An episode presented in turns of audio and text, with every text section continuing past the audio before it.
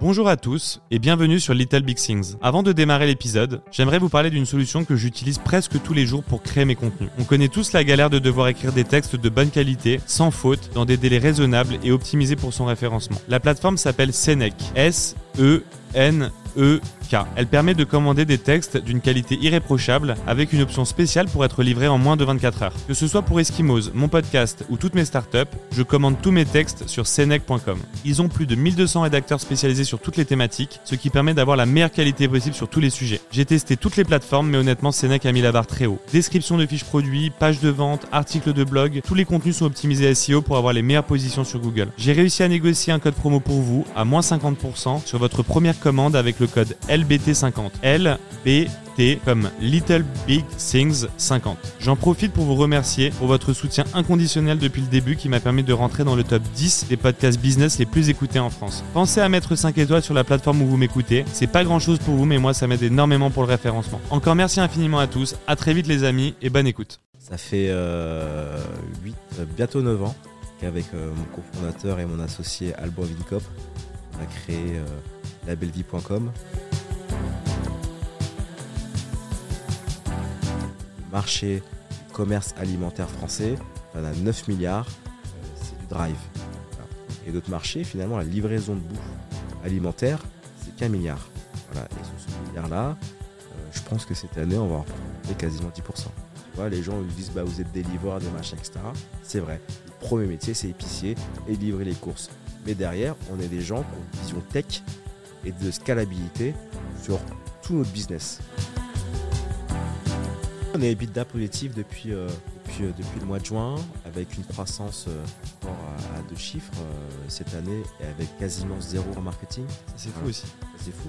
Bon, de toute façon, les chiffres sont publics. hein. On finit l'année à 60 millions l'année dernière. 60 millions d'euros de chiffre d'affaires l'année dernière Ouais. En 2023 du coup. C'est aussi ça la vraie distinction que la belle vie par rapport aux autres sites e-commerce de livraison de courses, où eux vont plutôt avoir 1000, 1500 produits frais. Nous, on arrive à 6000, 8000 produits frais, tu vois. Euh, et euh, des produits aussi ethniques, tu vois. Ça va faire du halal et du pas cher. quoi.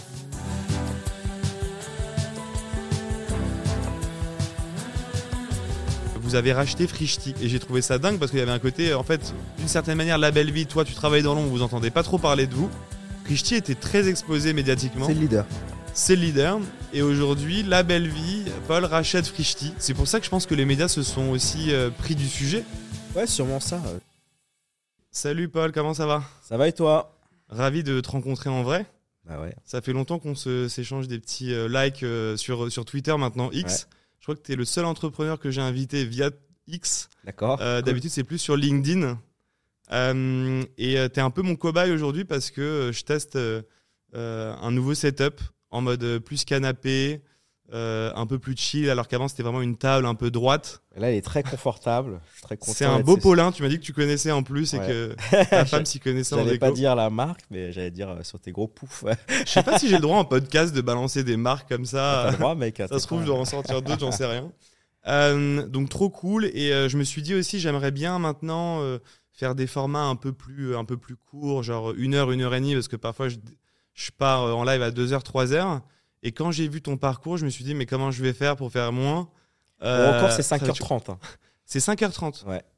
Est-ce que je Ouais. peux citer un autre podcast? C'est Flow, Flow Media, c'est ça, Flow ça Media, ouais. On en Ouais. parlait avant. ouais. Ouais. Et euh, ouais, je comprends. C'était pas trop dur, 5h30 Non, mais comme je t'ai expliqué, euh, je suis arrivé, ils m'ont mis dans la traquenard, euh, j'ai pas compris. Mais tu savais pas, t'as pas regardé avant que c'était Je 4 heures? savais pas, j'avais vraiment pas le temps de voir ce qui se passait. Et comme, euh, comme on discutait, enfin, dès que je sens que c'est pas un truc farfelu euh, et que c'est des gens sérieux derrière, euh, bah, c'est aussi sympa d'aider euh, des confrères. Quoi. Donc, c'est sympa de jouer le jeu, ouais. Voilà, donc j'ai voulu le faire. Et je suis arrivé à 19h à Station F. J'ai demandé est-ce qu'à 21h c'est bon? Parce que ma femme m'attend. Ils m'ont dit bah non, non, ça dure 3 heures au moins. Et je leur ai dit bon, écoute, c'est qui, quel record? Et ils m'ont dit c'est un tel à 4h30. Je fais écoute, moi les records c'est pour moi. C'est Et- Comme sur ça, j'ai envie d'avoir le record. Donc euh, j'ai dit euh, je vais l'exploser. On est resté 5h30 jusqu'à minuit. On voit le, on voit le, le challenger. Et d'ailleurs, pour euh, montrer le côté un peu guerrier, euh, je t'ai proposé, enfin, je t'ai fait un petit thé avant qu'on démarre l'enregistrement, tu avais une, une, infection pulmonaire, c'est ça, là, récemment. Ça, et, tu viens aujourd'hui alors que le traitement n'est pas fini. Non, non, non, mais écoute. Donc, euh, t'es un vrai guerrier de, de, répondre présent en même malade. Déjà, déjà je t'ai dit que j'allais venir et ça me fait très plaisir parce que moi-même, je te suis sur, sur, sur X depuis, depuis quelques années et je trouve que X est beaucoup plus personnel que, que LinkedIn où on travaille bien ses posts, etc. Mhm. Au moins sur X, tu vois, même sur un, un retweet ou euh, sur 160 caractères, tu arrives à, à, voir euh, un peu euh, quelle personne tu es derrière. Et, et si je te suis, c'est que tu es, intéressant. Trop bien. Bah, moi aussi, je te suis et je t'avoue que dans les entrepreneurs français, pour avoir suivi un petit peu ton parcours, ton mindset, c'est un des mindsets qui, me, qui, moi, en tout cas, me parle le plus personnellement. Ça dépend des affinités de chacun. Euh, mais euh, je me rappelle de toi il y a longtemps, il y a 4-5 ans, euh, quand c'était un peu l'ère de la Startup Nation, il y avait beaucoup de levées de fonds, on parlait beaucoup d'entrepreneuriat, beaucoup d'entrepreneurs disaient moi je veux créer une licorne, etc. Et puis toi, tu étais un peu sur le côté, tu disais moi les gars, mon but c'est d'avoir un bon service client et que mes clients soient contents. Et je me suis dit putain, ça c'est un vrai entrepreneur, il est pragmatique. Pendant que tout le monde est en train de penser à des licornes au lieu de s'occuper, enfin du statut licorne plutôt que de s'occuper de ses clients. Et c'est pour ça que voilà, je, suis vraiment content de t'avoir aujourd'hui. Bah, ça n'a pas changé. Hein. C'est ça le vrai mindset, non? C'est avoir des clients satisfaits, des collaborateurs heureux. C'est la première réussite avant de pouvoir euh, développer sa boîte. Mais une belle boîte et une grosse boîte, c'est euh, des clients heureux et toujours plus de clients heureux. C'est la base. C'est la base. Surtout dans le commerce en plus.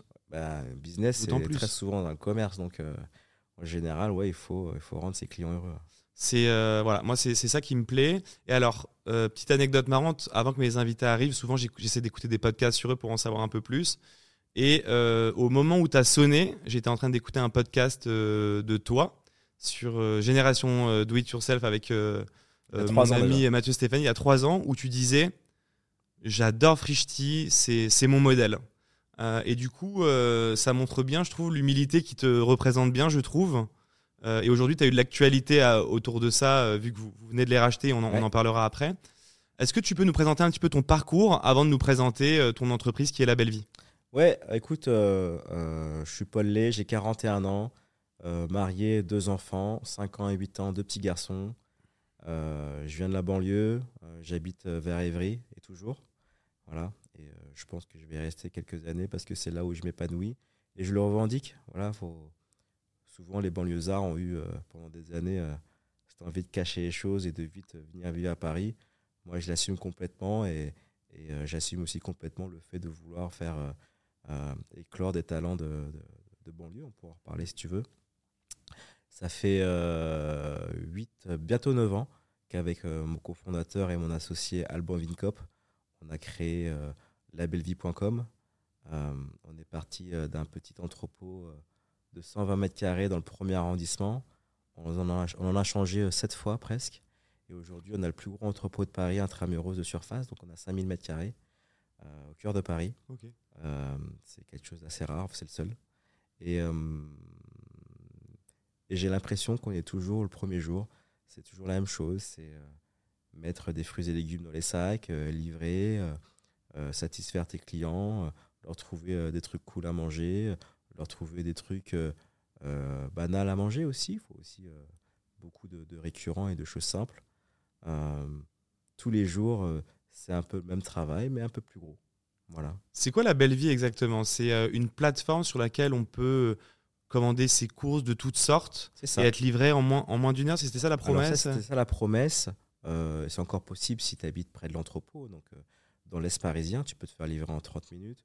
En général, voilà, on va te dire que tu es livré entre 2 et 3 heures. Euh, mais c'est effectivement un catalogue de 35 000 produits, euh, des choses, euh, des, des, des, choses très bonnes, très fraîches, avec aussi tous tes produits du quotidien. pour te donner un exemple, un drive en France, donc c'est vraiment ce qui fait le e-commerce alimentaire en France. Donc c'est vraiment le drive français, c'est une exception quasiment mondiale. C'est 10 000 références. Donc nous, on en a trois fois plus. Et euh, ça permet à tous nos clients euh, euh, de churner des anciens retailers et de passer commande chez nous et de se faire livrer le même jour. Et aujourd'hui, on est le seul acteur à le faire. À ce Ah. niveau-là. Vous avez 30 000 références, du coup, Ouais. je calcule bien. C'est ça, ouais, 30 000 références. 30 000 références. Et du coup, quand tu dis les- le drive, en fait, c'est toutes les enseignes qu'on peut connaître qui font de la livraison à domicile, en gros? Alors le drive, c'est quand tu commandes et tu vas chercher euh, tes courses euh, dans un entrepôt ou euh, derrière un magasin. Ok, tu commandes sur Internet, mais tu prends ta voiture et tu te fais livrer. Donc ça, sur les 10 milliards de, de, de, de- marché du commerce alimentaire français, tu en as 9 milliards, c'est du drive. Voilà. Ok. Et d'autres marchés, finalement, la livraison de bouffe alimentaire, c'est qu'un milliard. Voilà. Et sur ce milliard-là, euh, je pense que cette année, on va représenter quasiment 10%. Quasiment 10%. Donc vous avez aujourd'hui, avec euh, ton groupe La Belle Vie, 10% du marché du drive en France. Je pense du marché e-commerce, non, du marché de la livraison de courses alimentaires. Et euh, alors pour revenir un petit peu sur, très important. sur la livraison, sur ton parcours, euh, je voulais revenir aussi sur une autre anecdote que j'ai trouvée géniale, euh, qui est euh, à propos de, de ton père, qui a des restaurants vietnamiens, si Ouais. j'ai bien compris. Les parents? Ah, tes deux en- parents, ils pardon, travaillent ok. en couple, ouais. Ok, ils travaillent en couple, ok. Ça, ça, ça pourrait être un sujet de podcast aussi, je pense, travailler en couple. Mais tu disais qu'il était reconnu pour le service client, qu'il a découvert Trustpilot assez récemment. Et qu'il était numéro 2 de l'endroit où il travaillait. Et Ouais. j'ai trouvé ça génial. Il y avait un petit peu le côté culturel qui se transmettait finalement de père en fils, tu vois. A, bah, évidemment, il y a l'éducation et, et, mon père euh, a, a- a évidemment bien éduqué son fils, j'ai l'impression. Enfin, en tout cas, je le souhaite parce que j'ai pas envie de mourir comme un sale con. Euh, et c'est vrai que assez tard, on a découvert que le restaurant euh, qu'il avait, euh, qu'il a créé avec mes parents il y a, il y a presque 40 ans était numéro 2 Trustpilot euh, de la zone euh, d'Evry, donc c'est une zone de 100 000 habitants. Et, euh, C'est et les gens disaient souvent euh, quel accueil, euh, gentil monsieur, etc. Et c'était assez cool à lire. Ouais, Toujours souriant, euh, accueillant, c'était les mots qui revenaient. euh. Ouais, c'est ça, c'est ça. Et, euh, et ça le caractérise bien. Ouais. Est-ce que tu trouves pas que un bon entrepreneur, justement, c'est un entrepreneur qui, euh, qui sait rester sur ses basiques, quel que soit son secteur d'activité? Je pensais à. J'ai interviewé quelqu'un qui s'appelle Olivier Brouran ici, qui avait eu un problème un jour avec euh, son compte Revolut. Très fort, lui. Ouais, très fort. qui a envoyé euh, un, un message au COO, donc directeur des opérations de Revolut, parce qu'il avait un problème euh, sur son compte Revolut. Alors, je crois qu'ils ont peut-être des millions de clients, enfin, j'en sais rien. Et euh, le problème a été réglé en 24 heures. Et je me suis dit, est-ce que c'est pas le succès des, des belles boîtes? Et c'est pour ça que moi, je te suis aussi depuis le début et que, au final, ta réussite aujourd'hui m'étonne pas vraiment. Parce que c'est le pragmatisme et les basiques qui fonctionnent. Je pense que même toi, aujourd'hui, euh, si euh, t'entends euh, qu'un client a mal été livré ou un truc comme ça, tu, pourrais ne pas endormir de la nuit, quoi, tellement c'est important. Euh, au début, oui, parce qu'on avait euh, pas beaucoup de clients et quand on se merdait, ça nous marquait dans notre chair. Et ce qui est bien avec notre métier, de la logistique urbaine, c'est que l'échec fait partie de notre quotidien. Livrer en retard, euh, un véhicule qui tombe en panne, et tout ça, c'est l'insatisfaction client. Et euh, ça te remet les pieds sur terre parce que tous les jours, nous, on sait qu'il y a des euh, clients qui sont pas contents de notre service, qui ont parfois des mots très durs envers nous, mais finalement, ils ont raison. Et c'est pour ça qu'il ne faut pas, faut pas croire que tout est parfait. On, on a un métier qui est extrêmement dur. Et je pense qu'avec le volume qu'on fait aujourd'hui, on déçoit beaucoup de clients en, en valeur absolue. Mm. Et ça, je le, on le voit avec mon associé euh, sur, euh, sur, les, sur les chats. Voilà, c'est des choses qu'on doit améliorer absolument. Et on ne sera jamais parfait. Mais on essaye d'être euh, un peu meilleur chaque jour. Et, euh, et c'est aussi ça le mantra de la, la belle vie. Quoi. Tous les jours, travailler, faire un peu mieux. Très sympa le nom d'ailleurs, j'aime bien la belle vie. euh. Ouais, c'est mon associé. Au début, on avait appelé ça euh, sur les, stat les premiers statuts. On avait appelé ça Yuku ou un truc de genre là. Et puis après, c'est parti. C'est pas sur- 3 juillet ou un truc comme ça, j'ai vu ça Alors aussi. ça, c'est la date de la création C'est mon ancienne boîte. ton ancienne boîte, pardon. ok. C'est mon ancienne boîte. Donc après, on l'a très vite appelé Delive pour Delicious Delivery. Et euh, avant d'arriver sur la plateforme Delive euh, qu'on voulait révolutionnaire, on a lancé un site qui s'appelle labelvie.com pour essayer déjà de livrer des courses. Et finalement, ce site-là, en 9 ans, a jamais arrêté de faire de la croissance. C'est dingue. Mais comment, euh, voilà, co- comment t'expliques le succès aujourd'hui de, de la belle vie? Moi personnellement, j'y connais pas grand-chose à la food delivery. C'est un marché vraiment particulier. Ce que j'ai pu voir, c'est qu'il y avait quand même beaucoup euh, de casques, c'était dur d'être rentable en regardant de loin, tu vois, mais j'y connais vraiment pas grand chose. Qu'est-ce qui fait votre succès aujourd'hui euh, par rapport à plein de plateformes qu'on a vu aussi se créer? Et disparaître au fur et à mesure des années Et vous, finalement, vous, êtes, resté présent, quoi. Je pense que la food delivery, déjà, c'est euh, depuis euh, que l'Internet est un peu mainstream, quoi, dans les années 2000. Donc, tu as eu des boîtes comme Ushop qui se sont fait racheter par Carrefour, Télémarket qui se sont fait racheter par Système U. Enfin, tout le monde s'est essayé à la livraison de courses à domicile. Euh, très peu ont réussi à être rentables. Euh, certains ont réussi à être rentables parce qu'aujourd'hui, ils sont premium et très chers. Avec nous, on pense que la livraison doit être accessible à tout le monde, donc on essaie toujours de tirer les prix vers le bas et aller chercher les marges là où c'est très dur à avoir. Et euh, la différence, je pense, qui fait notre succès, entre guillemets, parce qu'on ne se sent pas successful, encore une fois, mais en tout cas, ce qui nous fait survivre par rapport aux autres, c'est notre focus sur les moindres détails. C'est-à-dire qu'il y a trois coûts, grosso modo, euh, dans la, food. C'est l'achat des produits, ensuite le coût de ton picking et ton coût de livraison. Voilà. Et on essaye d'optimiser ces trois choses-là tout le temps. Mais les trucs qui sont très durs à faire, c'est les coûts de picking et les coûts de livraison. Voilà. Et ça, ça va être des algorithmes, ça doit être des interfaces et des, euh, des, optimisations physiques, tourner des étagères, créer des nouveaux parcours de, de, de, picking. Et ça, euh, on a mis tellement de détails et tellement de force à le faire. Et encore aujourd'hui, bah, il y a des améliorations qui sont faites par les opérations tous les jours. Euh, ça fait 9 ans de travail et une barrière d'entrée qui est, qui, est, qui est, très grosse, mais on, a toujours été focus sur comment optimiser tout le temps euh, notre entreprise. Du coup, on peut vraiment parler de food tech d'une certaine manière. J'ai l'impression que ce, ce, que vous essayez de faire, c'est de peaufiner une technologie derrière pour améliorer les process, que tout soit huilé et de diminuer et de tendre vers zéro l'insatisfaction client. Quoi. Exactement. Nous, déjà, on a depuis le premier jour développé notre logiciel interne. Mais de tout, c'est-à-dire ce qu'on appelle l'OMS, Order Management System, c'est ce qui va passer les commandes chez tes fournisseurs le TMS, Transport Management System, qui va gérer ta flotte de livraison. Euh, ensuite, le WMS, le cœur de l'entreprise, le Warehouse Management System.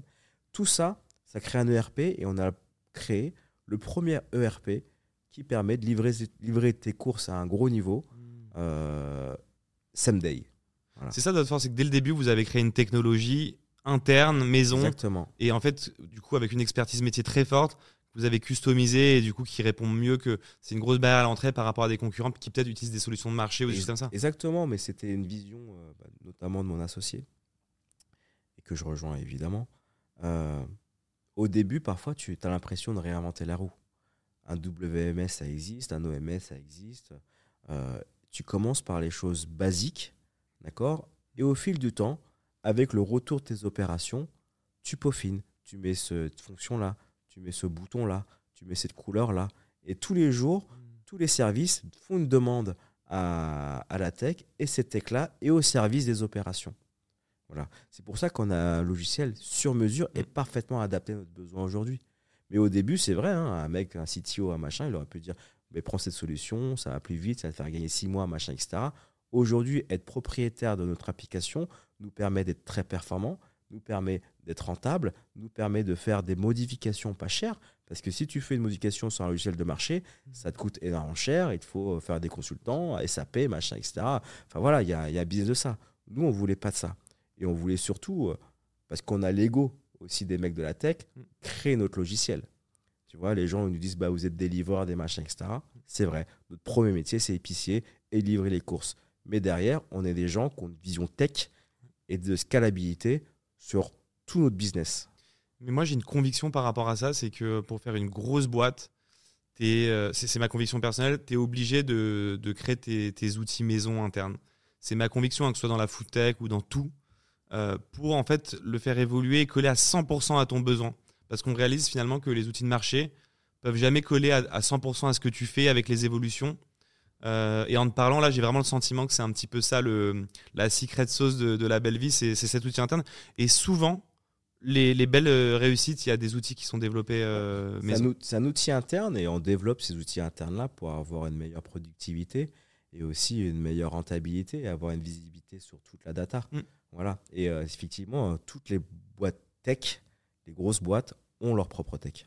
Et du coup, ouais, c'est en amélioration continue, en amé- tout- Continue. voilà, chaque Il y a, semaine, on doit euh, vers, euh, tous Ouais. les jours même. tous les jours. Je pense il y a entre euh, 4 et 30 mises à jour par jour. Et ce qui est marrant, c'est que c'est pour ça que c'est intéressant, les gens qui, voilà, qui peuvent découvrir ce genre de, de podcast, c'est que les gens voient la vitrine, le site La Belle Vie.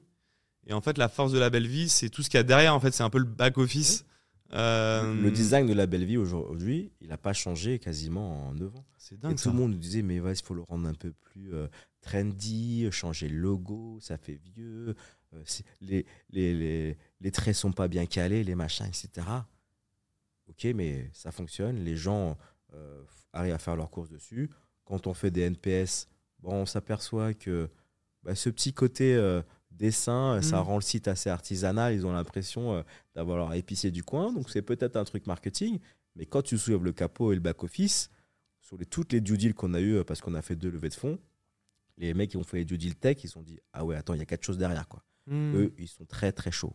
Mais euh, c'est vrai que moi, ce qui m'a étonné d'un point de vue plus financier, je me suis dit, ok, la food tech, la food delivery, il y a beaucoup de boîtes, elles font peu de marge, elles finissent tous un peu par disparaître ou être rachetées, mais il y a des problèmes de rentabilité.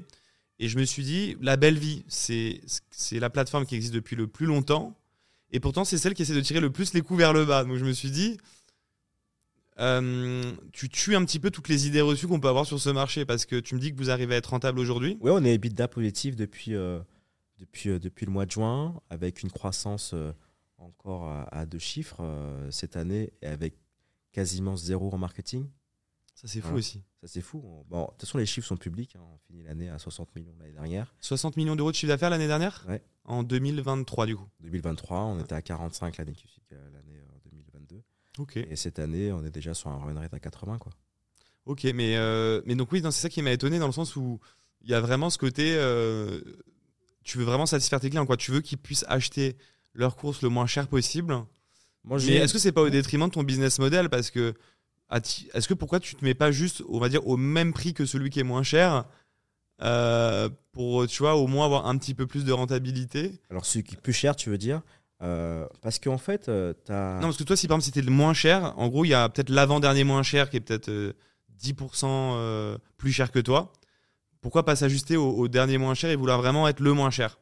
On n'est pas les moins chers. En tout cas, on, est, euh, on, pratique des prix euh, honnêtes, mais on aimerait, dans la vision finale, être les moins chers parce qu'on euh, on veut être accessible au plus grand nombre. Mm. Voilà. Et euh, le mass market, il est. euh, enfin, Aujourd'hui, le salaire moyen, je crois, c'est euh, 2200 balles. Tu vois, on, on travaille pour ces gens-là. quoi. Euh, c'est ces gens-là qui, euh, qui, euh, qui, qui m'intéressent. Évidemment, aujourd'hui, on a un site qui est plutôt euh, premium, euh, euh, adopté par les early adopters, euh, par les personnes qui ont un fort pou- pou- euh, pouvoir d'achat, parce que ces gens-là, ils savent valoriser leur temps. Ils savent que faire les courses sur la belle vie, ça redonne 3 heures par semaine. Mm. Quelle boîte B2C en France, créée par des Français, redonne 3 heures de temps Tu vois, c'est extrêmement rare et c'est aussi très puissant. Et c'est pour ça aussi qu'on est très accroché à, à- à- à ce projet-là. Et finalement, la personne qui habite dans le 16e ou bien dans le 12e, euh, si elle arrive à avoir des prix bas, elle est, elle est contente, tu vois. Et nous, on veut rendre les, les- nos, nos clients heureux. Euh, tu vois, il n'y a aucune valeur à acheter euh, du papier toilette euh, x3, quoi.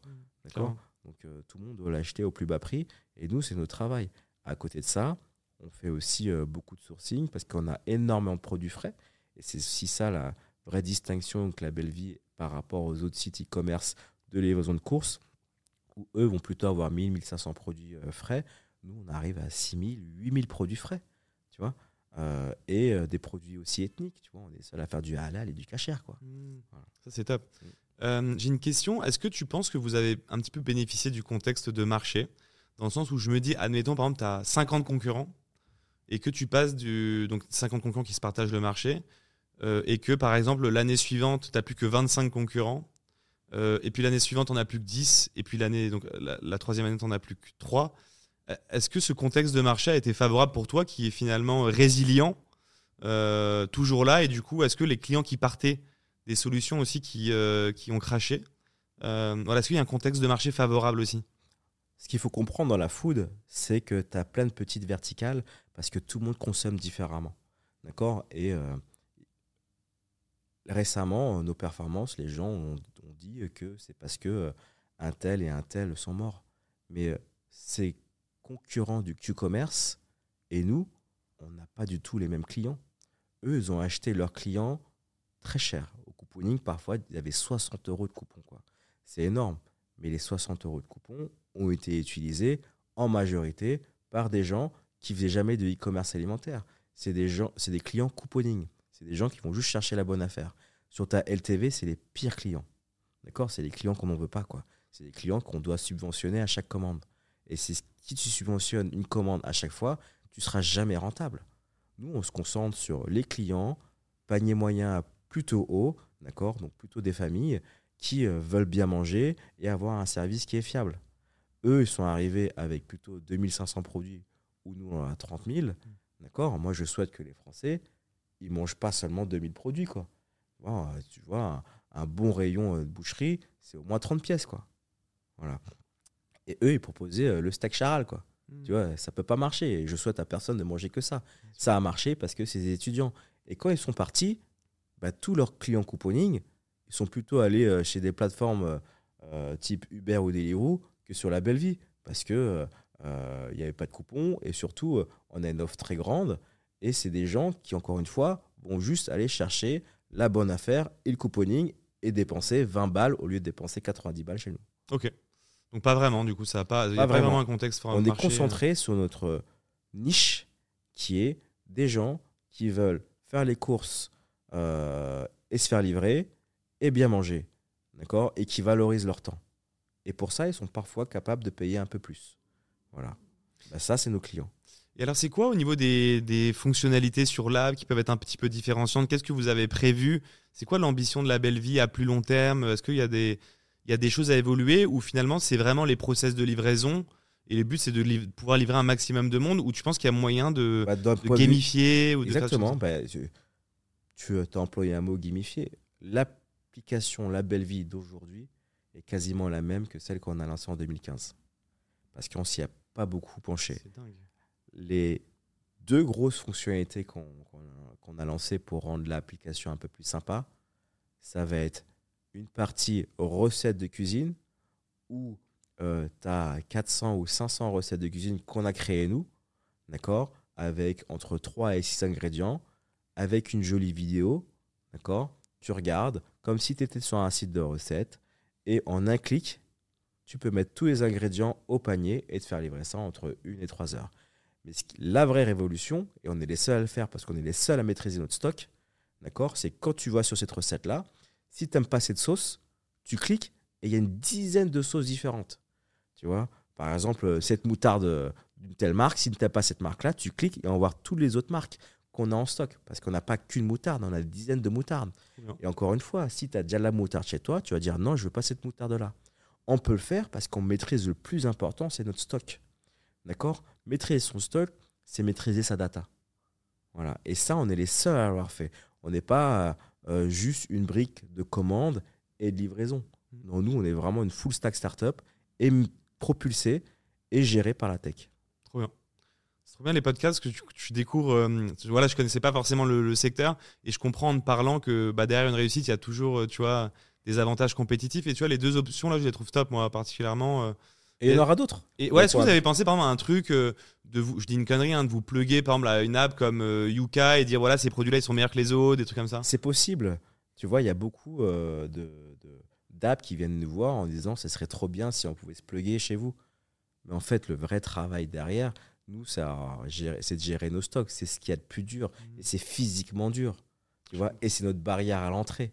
Donc, on va pas forcément la, la- la donner à, à d'autres personnes. Mais Yuka, ça peut rassurer quelques clients. Donc, ça se regarde. Tu vois, on dit pas qu'on le fera jamais. Ça se regarde. Est-ce qu'on fera d'autres choses Tu vois, on peut euh, sortir une catégorie du site et en faire un standalone. Tu vois, on peut sortir euh, la catégorie apéro et euh, faire un standalone sur la livraison d'apéro. Tu vois, tu prends la catégorie euh, plat préparé, bah, tu fais un standalone et qui peut s'appeler Frishti. Mm. Tiens. Ce qui est marrant, c'est que je me dis, un entrepreneur, tu vois, par exemple, jeune, qui découvre un petit peu la, la food delivery, se dit, euh, OK, euh, je vais faire une bonne app, faut que je mette les références, etc. Et en fait, euh, il y a une barrière à l'entrée qui est beaucoup plus grosse que ce que j'imaginais, tu vois, avant de te recevoir.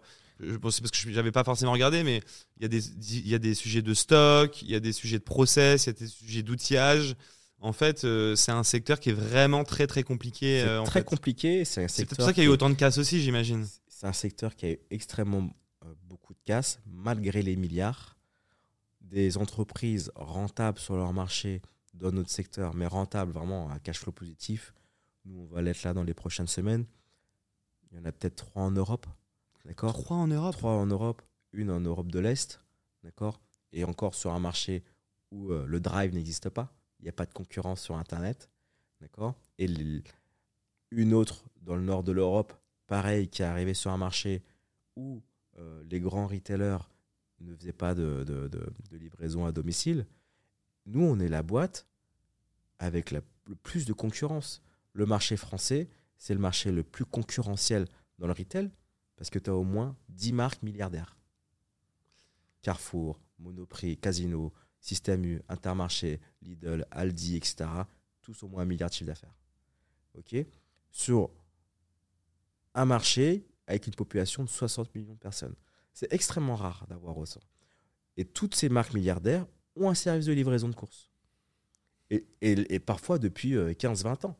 Tu vois? Et nous, on arrive là-dedans, on dit euh, bon, bah, eux, ils livrent en 24-72 heures, c'est trop long, on va livrer la même journée.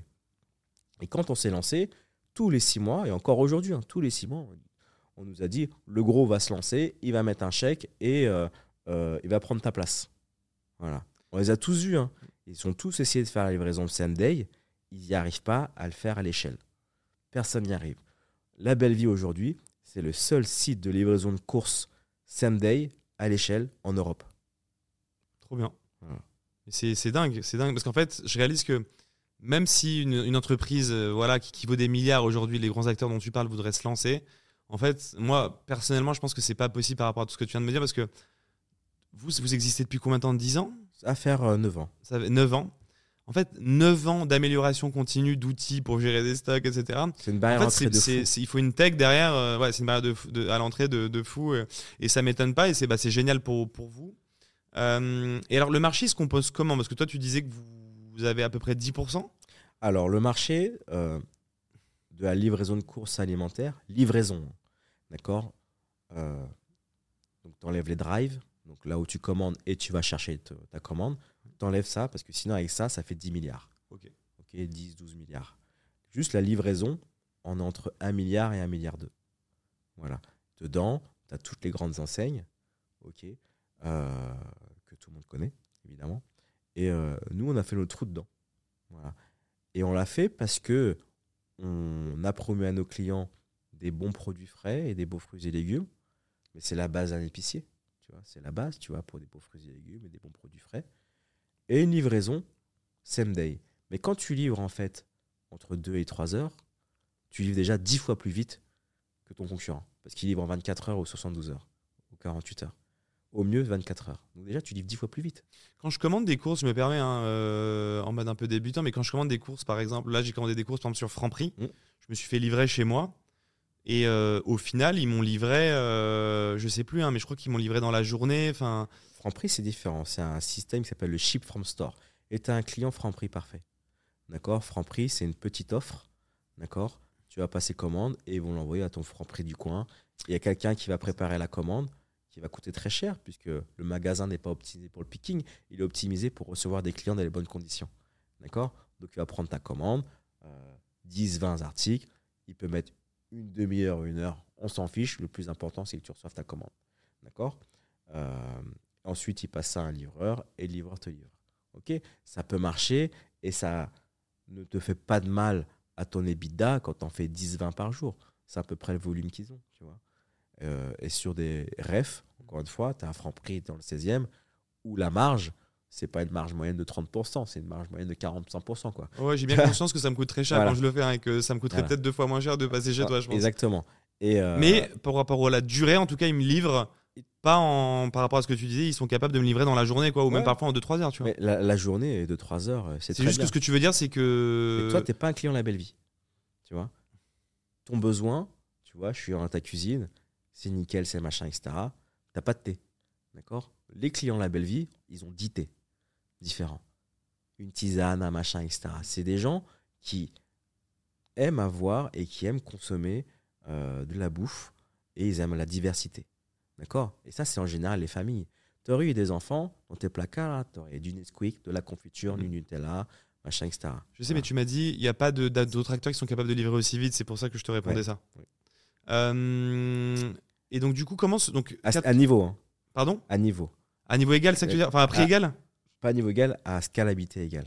C'est-à-dire que eux, euh, ils regardent pas trop la rentabilité. Ils n'ont pas de sur- stock aussi Ils ont puissant pas de vous, ça stock, etc. C'est-à-dire Franchement. que envoie 100 commandes au franc prix là tout de suite là, c'est fini en fait. Ils peuvent pas les gérer. C'est fini. J'ai compris le problème. Ok, j'ai compris Voilà. le problème. Ok, donc, donc du coup, il n'y en a pas. Il n'y en a pas, mais euh, Voilà. parce que euh, Franprix peuvent te gérer 10 commandes, quoi. Alors Et toi, tu peux en gérer peut-être 10 000, on va dire. Ouais. Enfin, Et encore plus indépendant. On n'a aucun corporate à notre, cor- à notre capital. Alors, donc, et ça, coup, c'est par rapport à tous nos concurrents et même ceux qui ont livré des milliards, c'est singulier. mais moi, je pensais que le marché était beaucoup plus gros, très honnêtement. Ouais. Un milliard deux, je le trouve. Je pensais que c'était plus gros, moi. C'est un milliard deux le marché euh, La livraison de course. de livraison de course. hein. Pas de tu vas chercher, de livraison de livraison course. de course. J'aurais dit que c'était plus. J'enlève Uber Eats et Deliveroo dessus. Les plateformes. Ça serait peut-être à 1,5 milliard là. Ok, mais donc vous, voilà, vous allez à peu près avoir 10%. Donc qui est le leader? Est-ce qu'il y, a un- il y a un acteur qui a Bien sûr. 20% Ah, bien sûr. Carrefour était leader. Euh, Ils ont combien? Carrefour, tu penses 20 Carrefour, 30% euh, ils ont 25% ish, ouais. Voilà. Monoprix qui est en dessous. Voilà. Vous êtes en top 3 alors du coup ou- Aujourd'hui, en Ile-de-France, on est en top 3. Top 3. D'accord. Vous êtes le troisième acteur derrière Carrefour et Monoprix. Exactement. Et sur Paris, on doit être un ou deux. Et alors vous êtes présent Paris. où aujourd'hui En France euh, entière ou que Paris? Île-de-France. Île-de-France. On est une boîte francilienne. Et c'est ce qui rend le potentiel démesuré. C'est-à-dire qu'on n'est pas allé dans d'autres grosses villes ou d'autres pays. Parce qu'on a d'abord bossé nos, nos, nos basiques, qui sont la rentabilité et faire comment ça fonctionne. Mais malheureusement, dans la logistique, ça va beaucoup moins vite que dans la tech.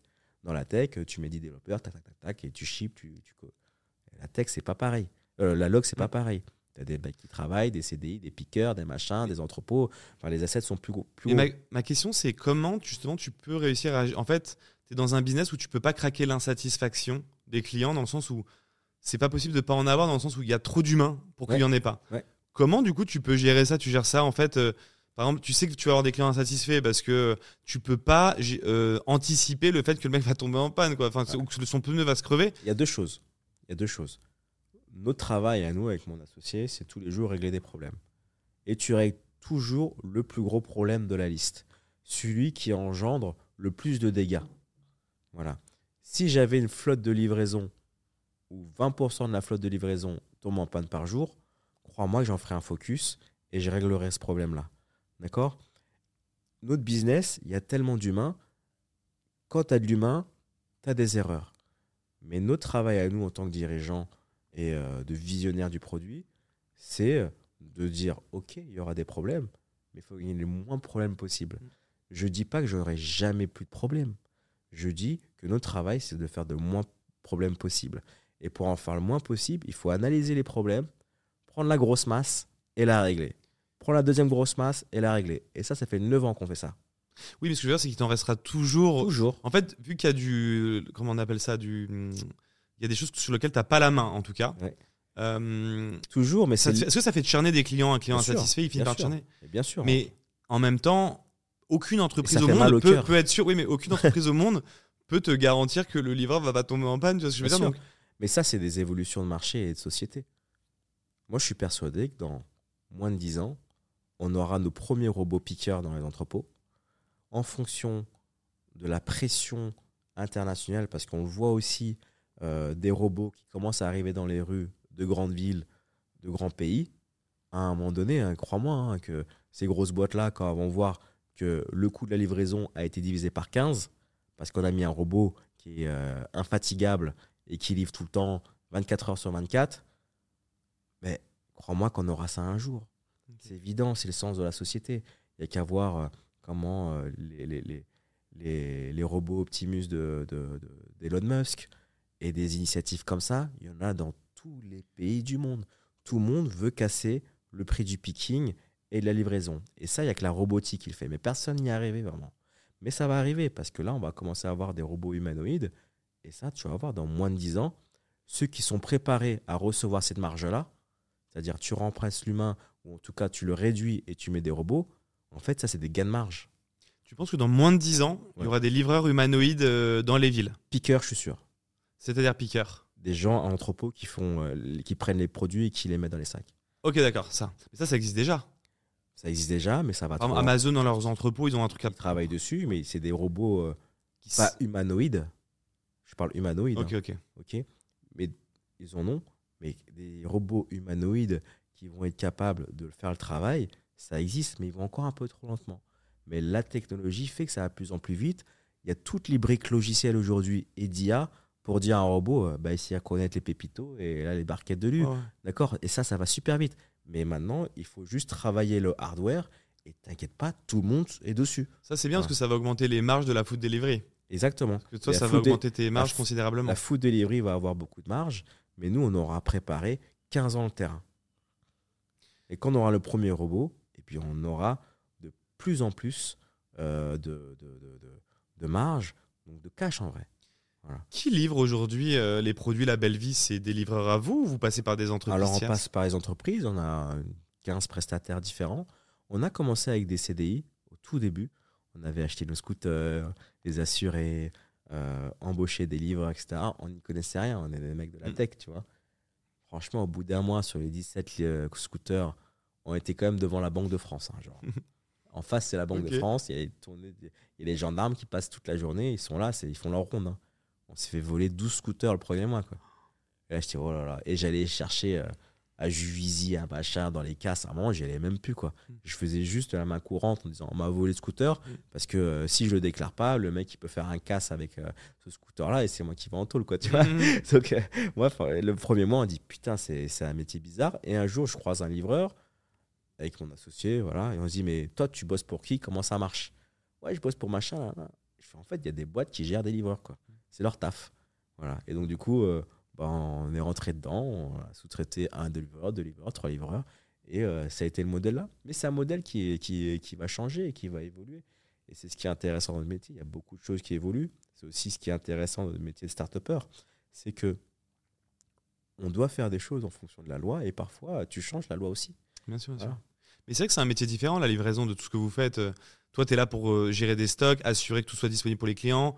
Mais la livraison, Ce c'est encore autre chose, non Ce enfin, qui fait la difficulté de la food tech delivery, c'est pour ça aussi que beaucoup de boîtes qui ont levé des milliards ont, ont- ont- ont- ont chuté. C'est parce qu'en fait, notre métier, il y a plein de métiers. C'est-à-dire que déjà, il y a le métier de primeur, choisir bien ses fruits et légumes, savoir que quand ça descend du, ca- du camion, ta clémentine, elle est boursouflée, tu la renvoies.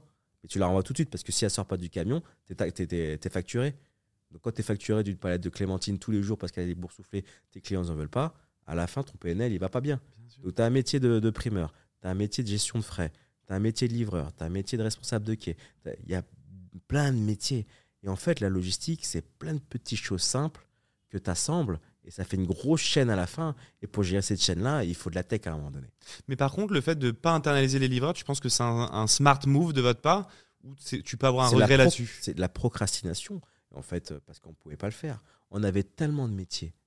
Apprendre le métier de primeur, apprendre le métier de boucher, de fromager, etc. Et gérer un gros stock comme ça, bah, à un moment donné, on ne pouvait pas tout faire. Mais les livreurs, il y a des gens qui gèrent les livreurs. Mais là, je te le dis, et ça va être des évolutions de notre, entreprise là sur les prochaines semaines. On travaille déjà dessus. On va commencer à internaliser nos premiers livreurs. Mais comment est-ce qu'ils vont livrer? Quel marketing on va avoir, etc. C'est là que ça devient différent. Et c'est là que ça devient excitant parce que on a l'impression de, de, de, de, de lancer une nouvelle boîte. C'est ouais, une nouvelle boîte, c'est un nouveau métier, euh, bien livré. euh, Exactement. Bah, Après, c'est comme tout, faut trouver un, un- un bon spécialiste. J'ai interviewé ici euh, Benjamin Chemla qui a, Ouais. qui a lancé euh, Stuart, ouais. Stuart à l'époque, qui était vraiment euh, devenu le leader de la livraison en moins d'une heure. Mais surtout, hein, t'envoies un papier Ouais, à un collègue, euh, enfin un contrat, t'envoies un truc ou un truc de coursier. Et euh, il m'avait raconté tous les systèmes algorithmiques derrière pour dire que quand le livreur va à côté d'un autre point de livraison, c'est lui qui doit y aller et pas un autre. Ouais. Un petit peu comme les, les, les trucs euh, de chauffeurs privés, etc. Mais c'est un métier à part entière. Où il y a de la tech, euh, il y a, y y même est- de, de- Ce qui est dur, de- c'est qu'il y a de la tech et de l'humain. Mais c'est pas de l'humain euh, grandes écoles, quoi. Tu vois Il faut se dire aussi les choses. Tu travailles avec une population qui euh, a un métier manuel et eux sont là pour faire le taf. Enfin, tu vois, si tu les mets pas, tu les guides pas bien, ça part en vrille.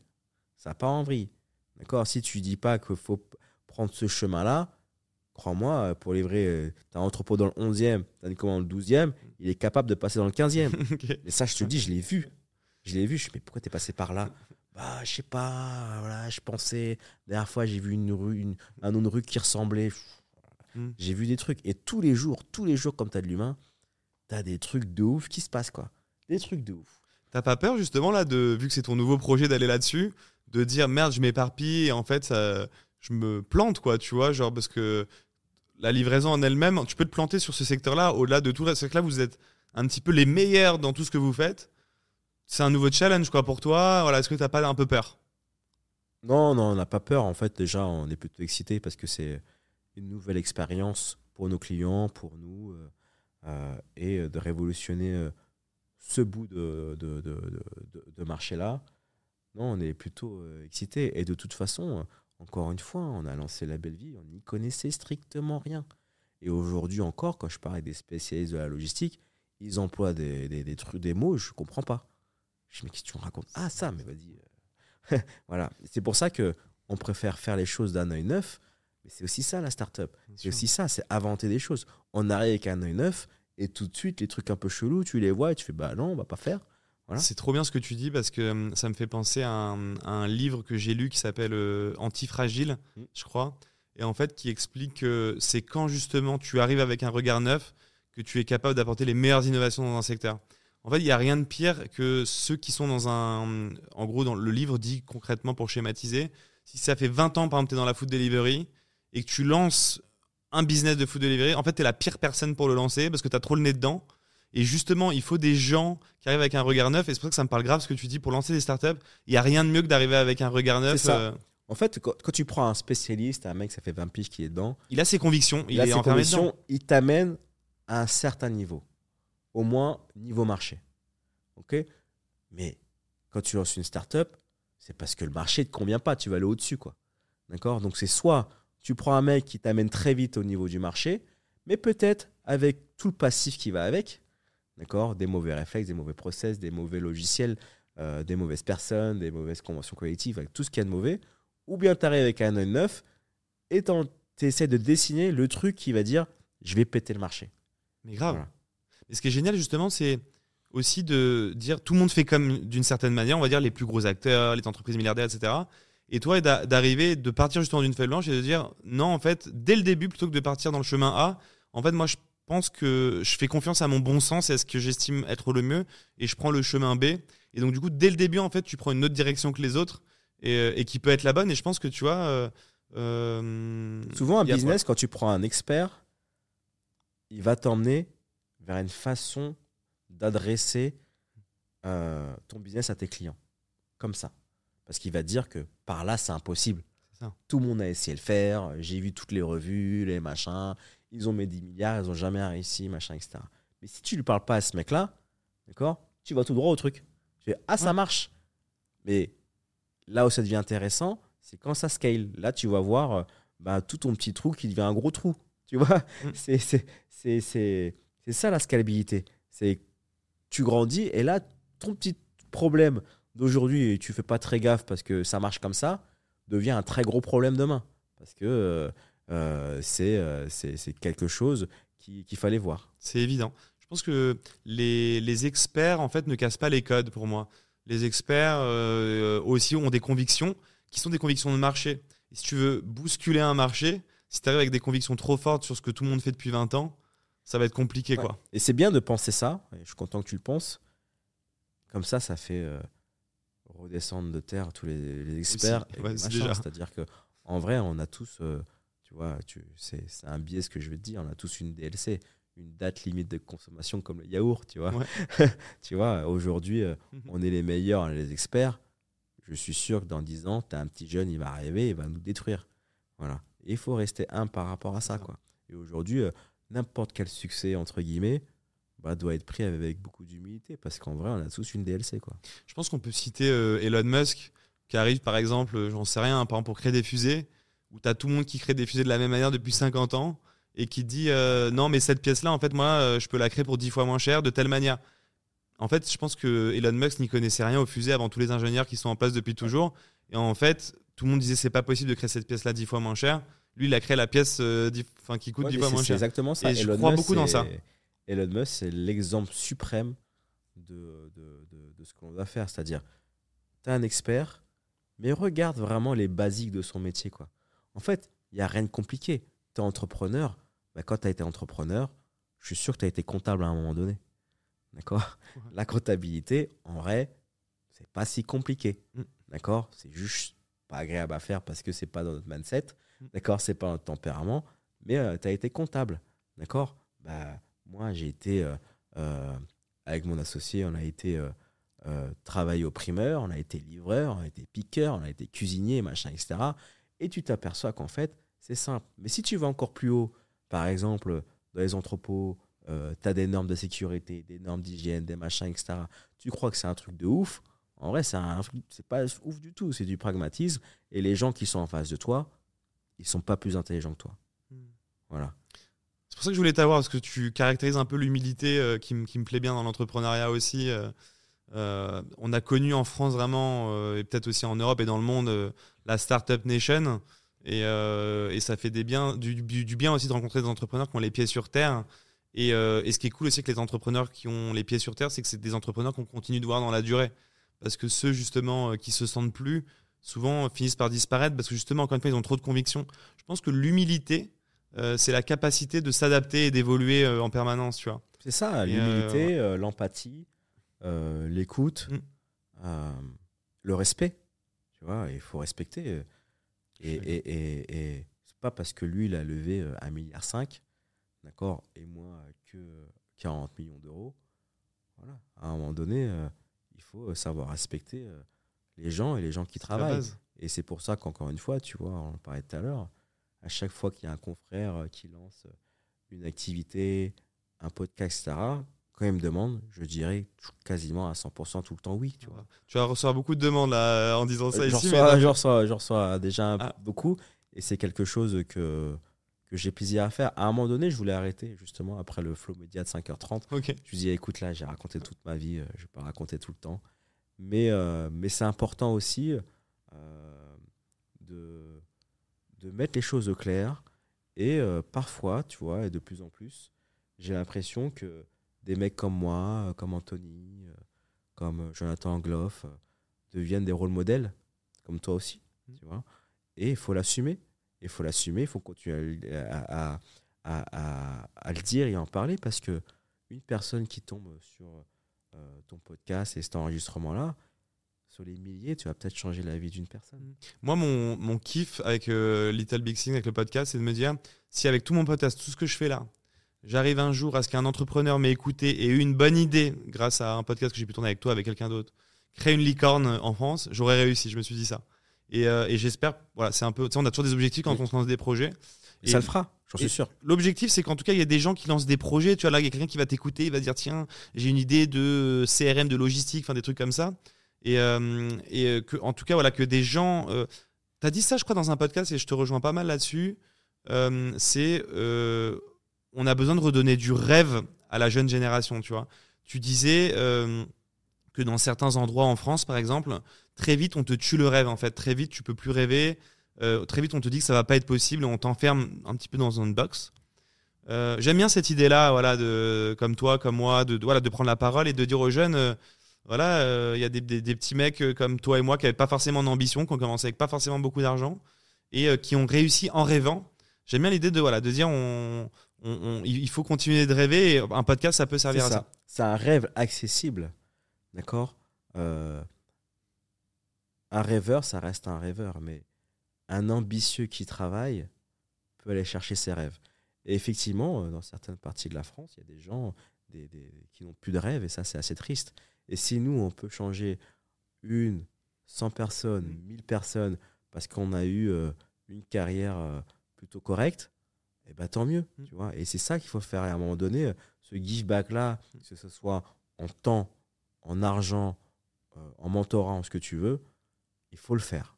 Il faut le faire parce que la jeunesse, c'est aussi un peu ton avenir.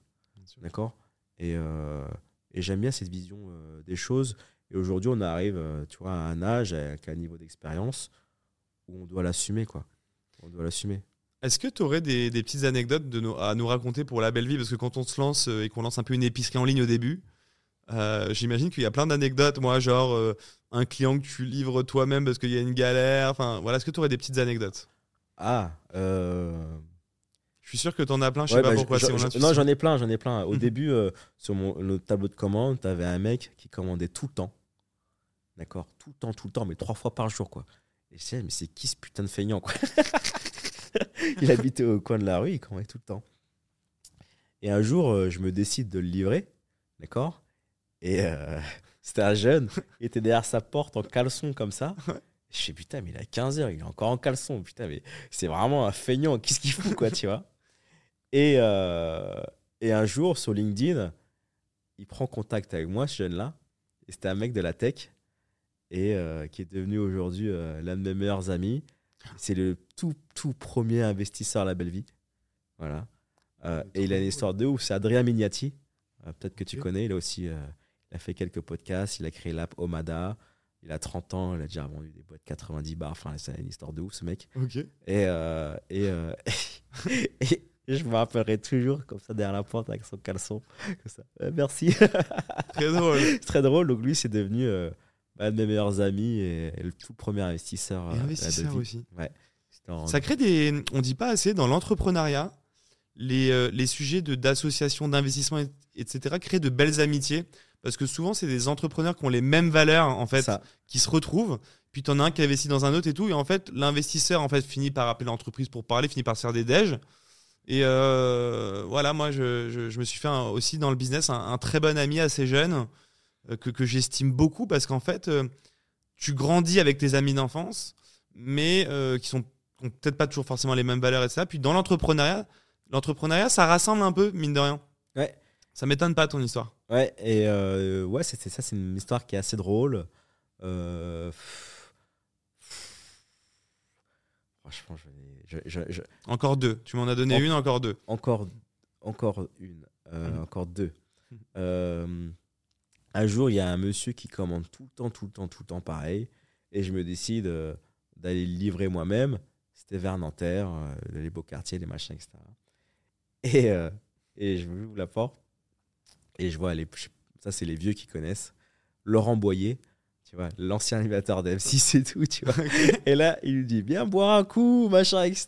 Et je dis, bon, d'accord, machin, etc. Et ça s'est fini en discussion ouais, avec lui. Ouais. Énorme. Ouais. Donc, tu as livré Laurent Boyer. ouais. Il savait pas que tu étais le fondateur de la Belle Vie. Et il t'a pas, proposé de rentrer boire un verre. C'est toujours pas, je crois. Il sait toujours pas. Et Ouais, il est rentré boire un verre. ah, salut, ouais. Il était là. il Mais était pourquoi il- c'est bizarre de demander mes- à un livreur de mais rentrer boire un verre chez soi tous mes livreurs me disaient, il est super sympa. Je me suis dit, qui ça? Ouais, c'est le mec de la télé. Comment ça, le mec de la télé? C'est quoi ce nom? J'arrive pas à faire le rapprochement, donc j'ai décidé de le livrer. ouais. Mais je comprends pas, moi je trouve ça trop bizarre, genre de. Parce que, à la limite, tu le fais une fois ou deux, mais. Parce qu'en fait, un livreur, t'as pas le temps de créer une affinité, tu sais pas qui c'est. Il était Donc, super sympa. Ok, t'as- t'es rentré, t'as bu un verre avec Et je Laurent pense que j'étais un peu plus sympa que les autres, tu vois. Ok. Parce que tu vois, et surtout que les autres, ils avaient une tournée de livraison à faire, que moi, j'ai vraiment livré que lui, donc j'avais tout mon temps.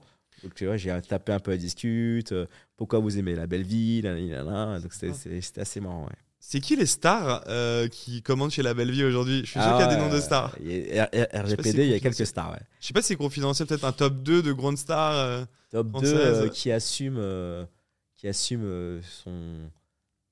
Ouais, franchement, il y en a, mais je peux même pas le dire. Ils sont au gouvernement maintenant. Ok, ok, d'accord. Ah ouais, à ce point-là? Ah, à ce moment-là, ouais. Ah, c'est Ah ouais, il y a- il y a- franchement, il y a. Emmanuel Macron commande chez La Belle Vie. Je sais pas, je pourrais pas dire le côté RGPD, mais je peux te dire que il y a vraiment du beau monde qui commande sur la belle vie et ça, rend- ça nous rend très fiers.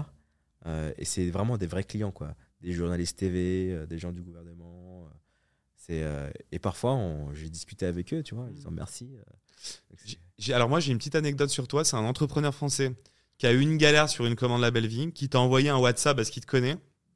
Je sais plus qui c'est mais je me rappelle de l'histoire. Et il dit voilà j'ai eu une galère sur, mon, sur ma commande et tout. Et le mec se dit bon bah Paul, il doit être super, euh, enfin super occupé, euh, il va me répondre vite fait et tout. Et euh, tu lui as répondu genre direct en 5 minutes en mode c'est quoi le numéro de commande, c'est où, c'est trucs? Tu as parlé genre 5-10 minutes avec lui. Et en fait, il s'est dit après, bon, bon, il a dû voir qu'il y a une galère, il te renvoie le truc. euh, et ça s'arrête là. Et, euh, et en fait, la petite anecdote, c'est que tu es revenu sur- vers lui le lendemain alors qu'il avait déjà été livré pour savoir voilà si tout s'était bien passé, etc. J'essaie de le faire de. Je trouvais ça marrant quoi. Ouais. Parce que je sais pas combien, combien vous faites de livraisons par jour avec la belle vie? On a plus de 3000. Hein. Plus de 3000. ouais. Plus de 3000. euh, Donc beaucoup, de- beaucoup de choses à gérer, j'imagine, pour toi. Donc je trouvais ça drôle que, t'aies- Ouais. en fait, tu fait un suivi auprès de lui de sa commande. quoi. Ouais, bah, je, je- je- je- j'essaie de le faire quand je peux. Euh, je- parfois, je reçois euh, des gens pas contents. euh, je vois des gens pas contents sur Twitter. Je prends, je prends contact. Je suis moins réactif parce qu'il y a quand même beaucoup de choses à gérer euh, dans la, dans la journée. Mais toujours, euh, deux, trois jours après, euh, je lui écris pourquoi ça s'est fait, nanana, où est-ce qu'on va, ils comprennent pas, etc. Et Je, je, je, je, trouve ça cool pour le faire. Rien que pour moi, tu vois, ça me permet de me poser, parler avec quelques clients. euh, parfois créer des amitiés, hein, c'est cool. Trop bien. Non, mais c'est ça. hein. Pour moi, un vrai entrepreneur, c'est ça. Moi, aujourd'hui, j'appelle régulièrement des clients. euh, S'il y a un quoi, qu'il y a quoi que ce soit, ça m'arrive de faire des calls d'une heure. Mais je le ferai toujours, en fait. Même si ma boîte demain vaut 2 milliards. Ouais. C'est la base, en fait. C'est ce que je disais à, à des startups dans lesquelles j'ai investi. Elle fait Ouais, on va, on va embaucher notre Head of Customer Care. Je dis Mais que Head of Customer Care? Il n'y a qu'un Customer Care, c'est toi, mec. Tu es le vendeur et surtout, tu es le service après-vente. D'accord? Et tu dois gérer tous tes clients. Ouais, tu as 100 commandes par jour. C'est gérable. Ok? Tu as 3-4 problèmes. C'est gérable et tu dois les gérer toi-même. Xavier Niel faisait ça. hein. Quand il a lancé Free, euh, euh, la Freebox, etc. Parfois, il est encore au service client. quoi. Regarde ce qu'il en est et la boîte il avait. Mais on doit, le head of customer care, il arrive quand tu as des milliers de clients et tu as des milliers de trucs à, arriver, à, à gérer. Quoi. Quand il arrive tout de suite, voilà, on parlait des experts, le premier service client, c'est les patrons d'entreprise. Mhm. Et c'est aussi les premiers vendeurs. Donc, head of customer care, head of sales, quand tu viens de te lancer, oublie quoi. Ça. Sur les BP, ouais, je veux embaucher un directeur commercial. Non, non, le directeur commercial, c'est toi. Voilà. Donc tu vas vite finir ton tour et tu vas retourner sur le terrain à les vendre. Ouais, je suis entièrement d'accord. Et je crois pas dans le. En fait, je crois pas dans l'en- dans l'entrepreneur euh, qui s'est embourgeoisé. J'y crois pas. Parce que. euh, on va se dire parfois, ouais, mais c'est bizarre, un entrepreneur Par qui a par exemple choix. 300 salariés qui. euh, qui euh, je sais pas, même 1000 salariés qui appelle un client insatisfait qui, qui lui rapporte rien, même dans son PNL. C'est un mindset. Un mindset parce qu'il il apporte rien dans le Pinel parce qu'il est complètement perdu, mais il t'empêche d'en perdre euh, plusieurs. Donc c'est aussi Mm. ton PNL finalement. Moi, aujourd'hui, un client qui m'envoie un message sur LinkedIn, je suis insatisfait, je l'appelle dans les, dans les 5 minutes. Bam, direct, qu'est-ce qui va pas, tac, je montre la réactivité. Je montre que le, le client est important. Voilà, c'est. Moi j'ai du mal avec LinkedIn, c'est devenu trop en fait. J'ai l'impression que je te vois pas trop sur LinkedIn, justement. C'est devenu trop en fait, c'est-à-dire que je, ma boîte elle est, elle, elle est rouge, elle est rouge et j'arrive pas à suivre. Je reçois 30 messages par jour. Je... Ah Ah, c'est chaud. Comment ça se fait? De quel euh, pour des partenariats des... Partenariat, euh, demande de réf... Pourtant, il y a écrit euh, demande de référencement de produits. euh, passez par cette adresse-là, il y a écrit dans ma description. quoi. Je suis sûr qu'on t'appelle aussi pour te vendre des trucs. Ton numéro a dû tourner quand on est CEO d'une boîte qui est un peu visible. Moi, Ah ouais, je reçois des 10 calls par jour, quoi. Enfin, tu vois. Ah ouais, mais j'ai- des calls pour des trucs SMS, des Ouais. tableaux de suivi, des dates. Il y en a trop, en fait, c'est beaucoup trop. Donc, c'est soit je passe du temps à la gérer, d'accord Ou euh, je passe, je dis euh, euh, mort pour mort, laisse tomber. Paul, c'est Twitter. Si voilà, on veut lui parler, c'est plus X et à moyen de le, Ouais, le y a catcher moyen. plus facilement. Il y a moyen. moi, alors le truc auquel j'ai pensé, 4, admettons, voilà, 80 millions de CA cette année, peut-être plus, je sais pas. Euh, une base solide, c'est quand le scaling de se lancer dans d'autres capitales comme Londres. C'est trop dur, tu vois. On a toujours des petites collines. Tu vois, on a une colline cet été qui va s'appeler les JO. C'est un sujet, quoi. C'est un- les, gens de la log à Paris, les restaurateurs ne savent même pas comment ils vont recevoir leurs produits, quoi. oui, bah ça sera la nuit. Euh, D'accord, mais en fait, euh, nous, on a personne qui travaille la nuit. et je suis pas le seul, c'est les, les mecs de supermarché, machin, etc. faut mettre un service de nuit et machin. Euh, ton, bah, ton, ton artisan, euh, il veut pas aller dans les JO parce que ça va être la galère, il va fermer, donc tu vas te retrouver avec une offre un peu moins. Voilà. Et ça, ça va être assez marrant à gérer. Donc tu veux pas te lancer euh, genre à Londres avant de gérer les JO en tout cas. Mais, Ah mais c'est prévu l'international un jour ou pas? L'international, pour nous, c'est le national. C'est-à-dire que. Un... Et tu le vois quand tu. Si tu voyages un peu en France, je t'invite à aller dans les supermarchés. Le supermarché euh, d'adhérents comme Leclerc, Système U, Intermarché. D'accord? Ces mecs-là, c'est des vrais entrepreneurs qui gèrent des dizaines, voire des centaines de millions de chiffres d'affaires, qui sont sur le carreau, qui parlent à leurs clients.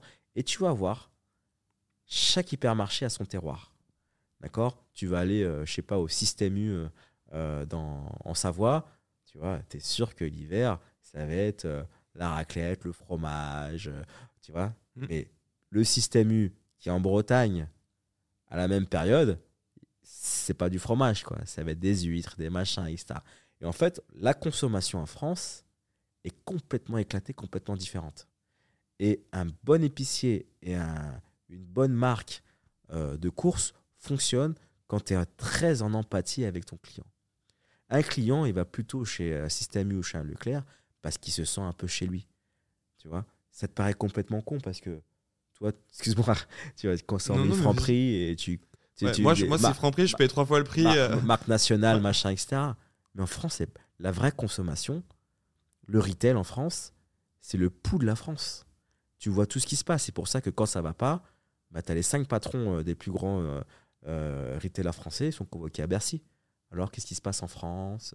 Ah, bah, les gens, on a de plus en plus de gens qui viennent aux stations essence et qui, râlent. On les entend, faut faire ci, faut faire ça. Je parlais avec un ancien, ah, pas un ancien, avec un PDG, je ne citerai pas, d'un des top euh, 3 du retail, qui est, qui, est, qui est presque un ami, et lui, il avait vu les gilets jaunes avant tout le monde. Quoi. Et, Il savait. et- et il disait à Bercy, attention, il y a quelque chose qui se trame. Quoi. Les gens sont pas contents en France. Tu vois et le retail, c'est beau. Et tu vois toute la consommation. C'est pour ça qu'Amazon veut aller dans le retail alimentaire. Parce que c'est ta donnée la plus intime. Tu peux savoir si tu as eu un enfant. Tu peux savoir quel âge a ton enfant. D'accord? Tu peux euh, euh, savoir euh, ce qui se passe parce que tu as acheté tel shampoing. Et puis après, tu vas passer à l'antipédicudaire. Donc, euh, en fonction de ce que tu as acheté, tu peux savoir que tu as 40 ans. Ils vont te pousser la bonne pub, etc. La donnée du retail, c'est une mine d'or. Une mine d'or qui commence à être exploitée. OK? Et le retail, pour faire très simple, c'est le pouls de la consommation et le pouls de la France, en général. Mais- Et donc, du coup, pour scaler, pour revenir à ta question, Mm. pour scaler dans d'autres dans d'autres euh, capitales, on a envie, d'accord, d'être sûr de notre offre, de notre logistique et des people qu'on laisse pour gérer notre pays qui s'appelle l'île de France.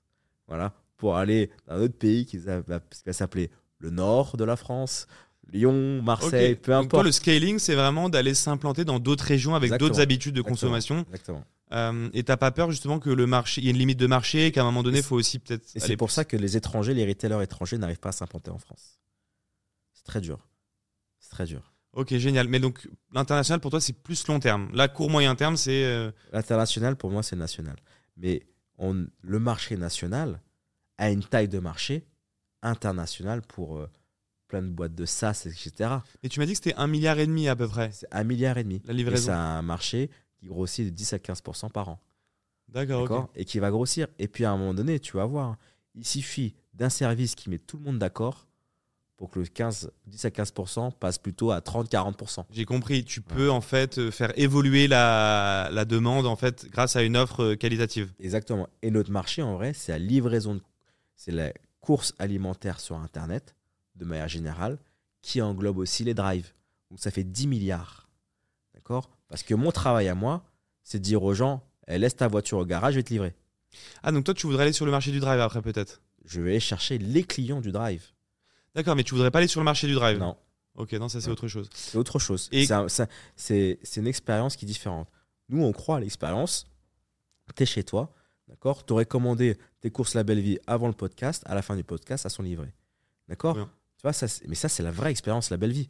Mais un drive, tu vas dire Attends, Paul, je prends une petite pause d'une demi-heure, je prends ma chopette et je vais aller chercher mes courses euh, parce que euh, on m'a envoyé un SMS, mes courses sont prêtes. Tu n'as pas envie de ça. L'expérience ultime, c'est tu es chez toi, d'accord? Tu commandes et tes courses, elles arrivent de manière sûre et qualitative sur ton palier. Sur ton palier. Ça, il n'y a pas de meilleure expérience, tu vois.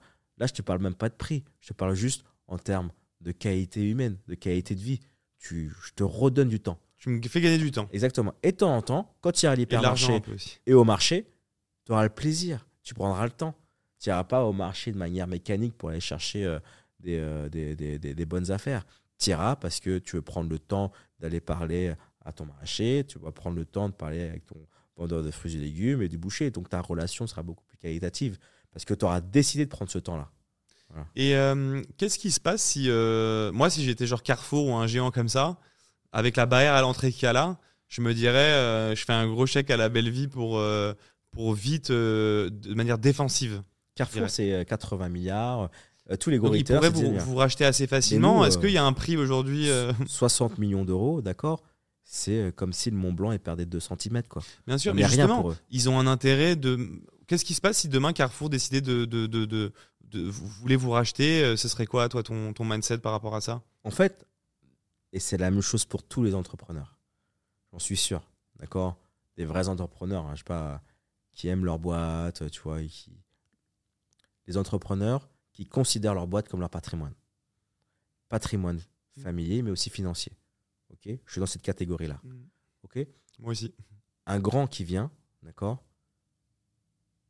Il te fait un chèque, un investing. D'accord? C'est impossible qu'il se fasse un chèque et casse-toi du jour au lendemain. Ça n'existe pas, tu vois. On est quand même un métier euh, d'humain. Donc il va me dire de rester euh, deux ans, trois ans avec mon associé, on va se regarder. Mais si l'histoire ne nous plaît pas, on va pas signer. On va pas se mettre trois ans en prison, d'accord Pour de l'argent. C'est pas l'argent qui nous anime. D'accord Moi, je, me considère comme un start-upper. Parce que j'aime passer les business de 0 à 1 et surtout changer la vie des gens. C'est ce qui m'intéresse le plus. L'argent vient après. Évidemment qu'il est très important. Évidemment que le financier, c'est super important. Mais moi, ce dont je suis très fier, et avec mon association, on est très fier, c'est d'avoir créé une boîte B2C en France, sur le retail. C'est extrêmement rare. Ah oui, c'est extrêmement rare. C'est extrêmement rare, d'accord? Et qui redonne trois heures de temps à nos clients. C'est énorme. C'est dingue. C'est dingue. Tu vois? Ça, j'ai peu d'exemples en France en B2C. Tu, bah, tu, peux chercher. Hein. D'accord? Et ça, c'est quelque chose dont on est fier et on sait que tous les jours, on peut faire que le bonifier. Voilà. Aimer quelqu'un qui vient nous racheter, si on n'est pas aligné sur cette vision-là, d'accord, qui est ambition déjà en termes financiers, aller chercher une très grosse boîte, parce que ça sert à rien, euh, faire racheter, faire la même chose, tu vois. Aller chercher une belle histoire et nous laisser aussi aux commandes du truc en disant hey, on a les mains libres, on sait comment il faut faire. T'inquiète pas, sinon tu ne nous rachètes pas. Tu vois. Mais tu nous laisses là et on est garanti d'avoir les mains libres. Why not? Mais c'est l'histoire qui a derrière qui est importante. C'est pas le chèque. Vous avez déjà été approché par des grands groupes ou pas? Je savais. Peut-être je sais pas. Podcast, c'est pour ça. Hein. oui, on a déjà été approché plusieurs fois. Ok. Ouais, donc c'est qu'ils s'y intéressent. Ils savent qu'il y a un côté défensif à avoir et ils savent qu'ils n'y arriveront pas en croissance organique. Alors je vais te dire. S'il n'y a qu'un seul acteur. Euh, je vais te dire un truc. Ils étaient intéressés avant la crise. Maintenant, tout le monde est en crise. Maintenant, les grands retailers, ils doivent gérer l'inflation. D'accord? Donc, euh, comment tu vas gérer Comment tu dis à tes clients que euh, tous tes produits prennent 15% Ils doivent gérer leurs achats. C'est-à-dire que les fournisseurs, on le voit avec Pepsi Cola et, Carrefour. Carrefour a enlevé tous les, produits Pepsi de ses rayons chips Lays, euh, le Pepsi, etc. C'est disparu des, rayons Carrefour parce qu'en fait, bah, Pepsi est arrivé en disant bah, nous, c'est l'inflation, bah, c'est pas 15%, c'est 25%. Carrefour va dire ah non, non, non, c'est scandaleux ça. Et du coup, ils n'arrêtent pas de se fighter. Ils sont beaucoup trop concentrés sur le plus important qui est le produit. Nous, on est gadget, mais on est important dans des périodes de confort économique. Donc les offres qu'on a eues, c'était beaucoup euh, là où l'argent était pas cher. Il y a, il y a 3 ans, 4 ans, etc. Maintenant, encore une fois, on est les 2 cm de neige au haut de sommet du Mont Blanc. Parce que les courses... vont se concentrer sur tout le reste, la base.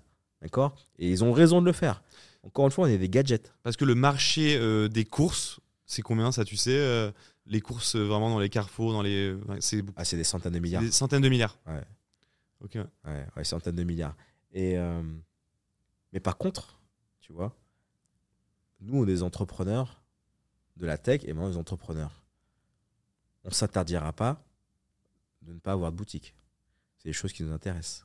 donc demain, peut-être d'avoir des supermarchés. Ah, je kiffe, on kifferait, ouais. Ok, vous kifferez des supermarchés La Belle Vie. En plus, ça marcherait bien, je trouve. Je, visualise le truc là.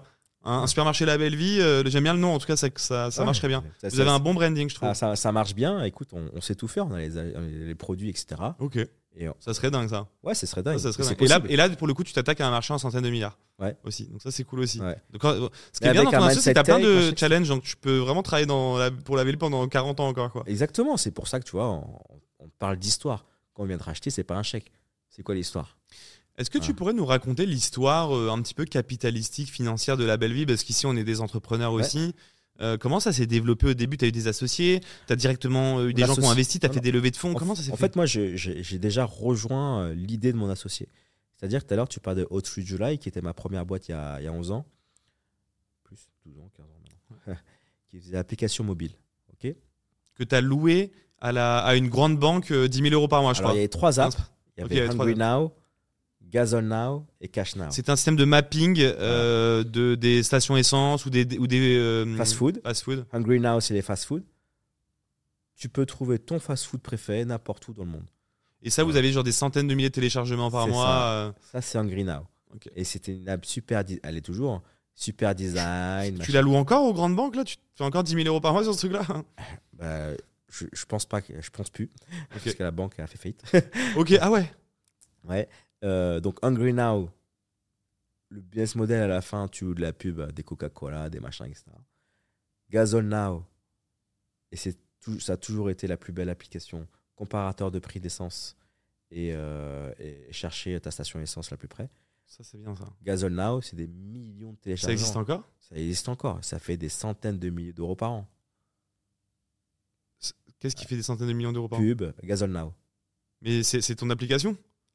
C'est moi qui l'ai créé. Voilà. Après, il y a une histoire d'entreprise. Mais attends, mais t'as dit que ça générait combien? C'est encore actuellement des centaines de milliers d'euros. Ah, centaines de milliers, pardon, j'avais mal entendu, ok. Je crois que t'as pas dit des millions, on verra au podcast, mais Ah non, milliers, milliers. c'est quoi cette application-là C'est un billet d'ambition. Ok, mais, mais alors du coup, t'étais associé et euh, Alors, peut-être nous faire une petite parenthèse sur et ça après, il y a aussi. Cash Now, donc la troisième question, on n'avait que trois pour finir. Et c'est elle qu'on a réussi à faire louer à une banque, une banque en ligne. Et quand tu es une banque en ligne, bah, tu n'as pas de guichet pour retirer ton argent. Quoi. Et donc, nous, qu'on avait tous les guichets en, en base de données, on leur a loué cette base de données et cette expérience-là.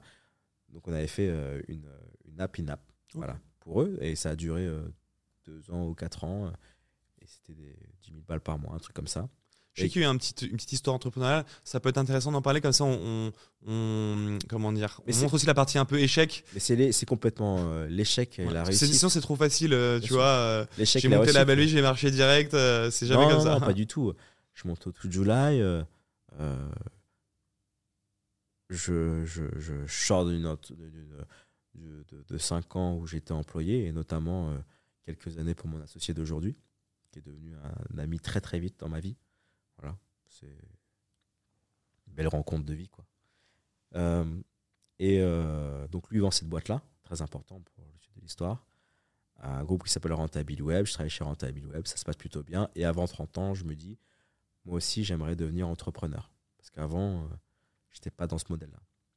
Et, je lance Hot to July avec deux copains designers et mon beau-frère qui était développeur. Et, et à la fin, ça se passe très mal puisque euh, tout le monde se chamaille et surtout euh, mon beau-frère et moi. D'accord? On appelle ça le classique dans l'entrepreneuriat. Exactement, c'est classique. C'est le classique. Et, euh, et, et je décide de quitter la boîte. Alban, comme il était aussi actionnaire et on discutait très souvent ensemble, il sent que, voilà, que le vent est en train de tourner. voilà. Lui, il finissait son vesting et il voulait lancer une grosse boîte. D'accord? Et, euh, et il avait cette idée de, de food tech. Et au moment où euh, vraiment je, je jette tout euh, sur la table à- de mon ancienne boîte en disant bah, prends la boîte et puis basta quoi. Voilà, j'ai créé une boîte, mais tiens, c'est pour toi, tout pour toi. Je veux rien. Je veux rien. Je veux rien. Je veux juste la paix dans ma vie. C'est le plus important. Je vais pas me battre pour ça. Je veux la paix. Je signe. Je me casse. C'est là que Alban trouve les mots. Et il me dit euh, vas-y, on se lance ensemble. Et, euh, et comme on se connaissait via le business, on savait déjà comment l'un et l'autre travaillaient. Et puis, euh, puis ça fait le succès euh, d'aujourd'hui, euh, encore une fois.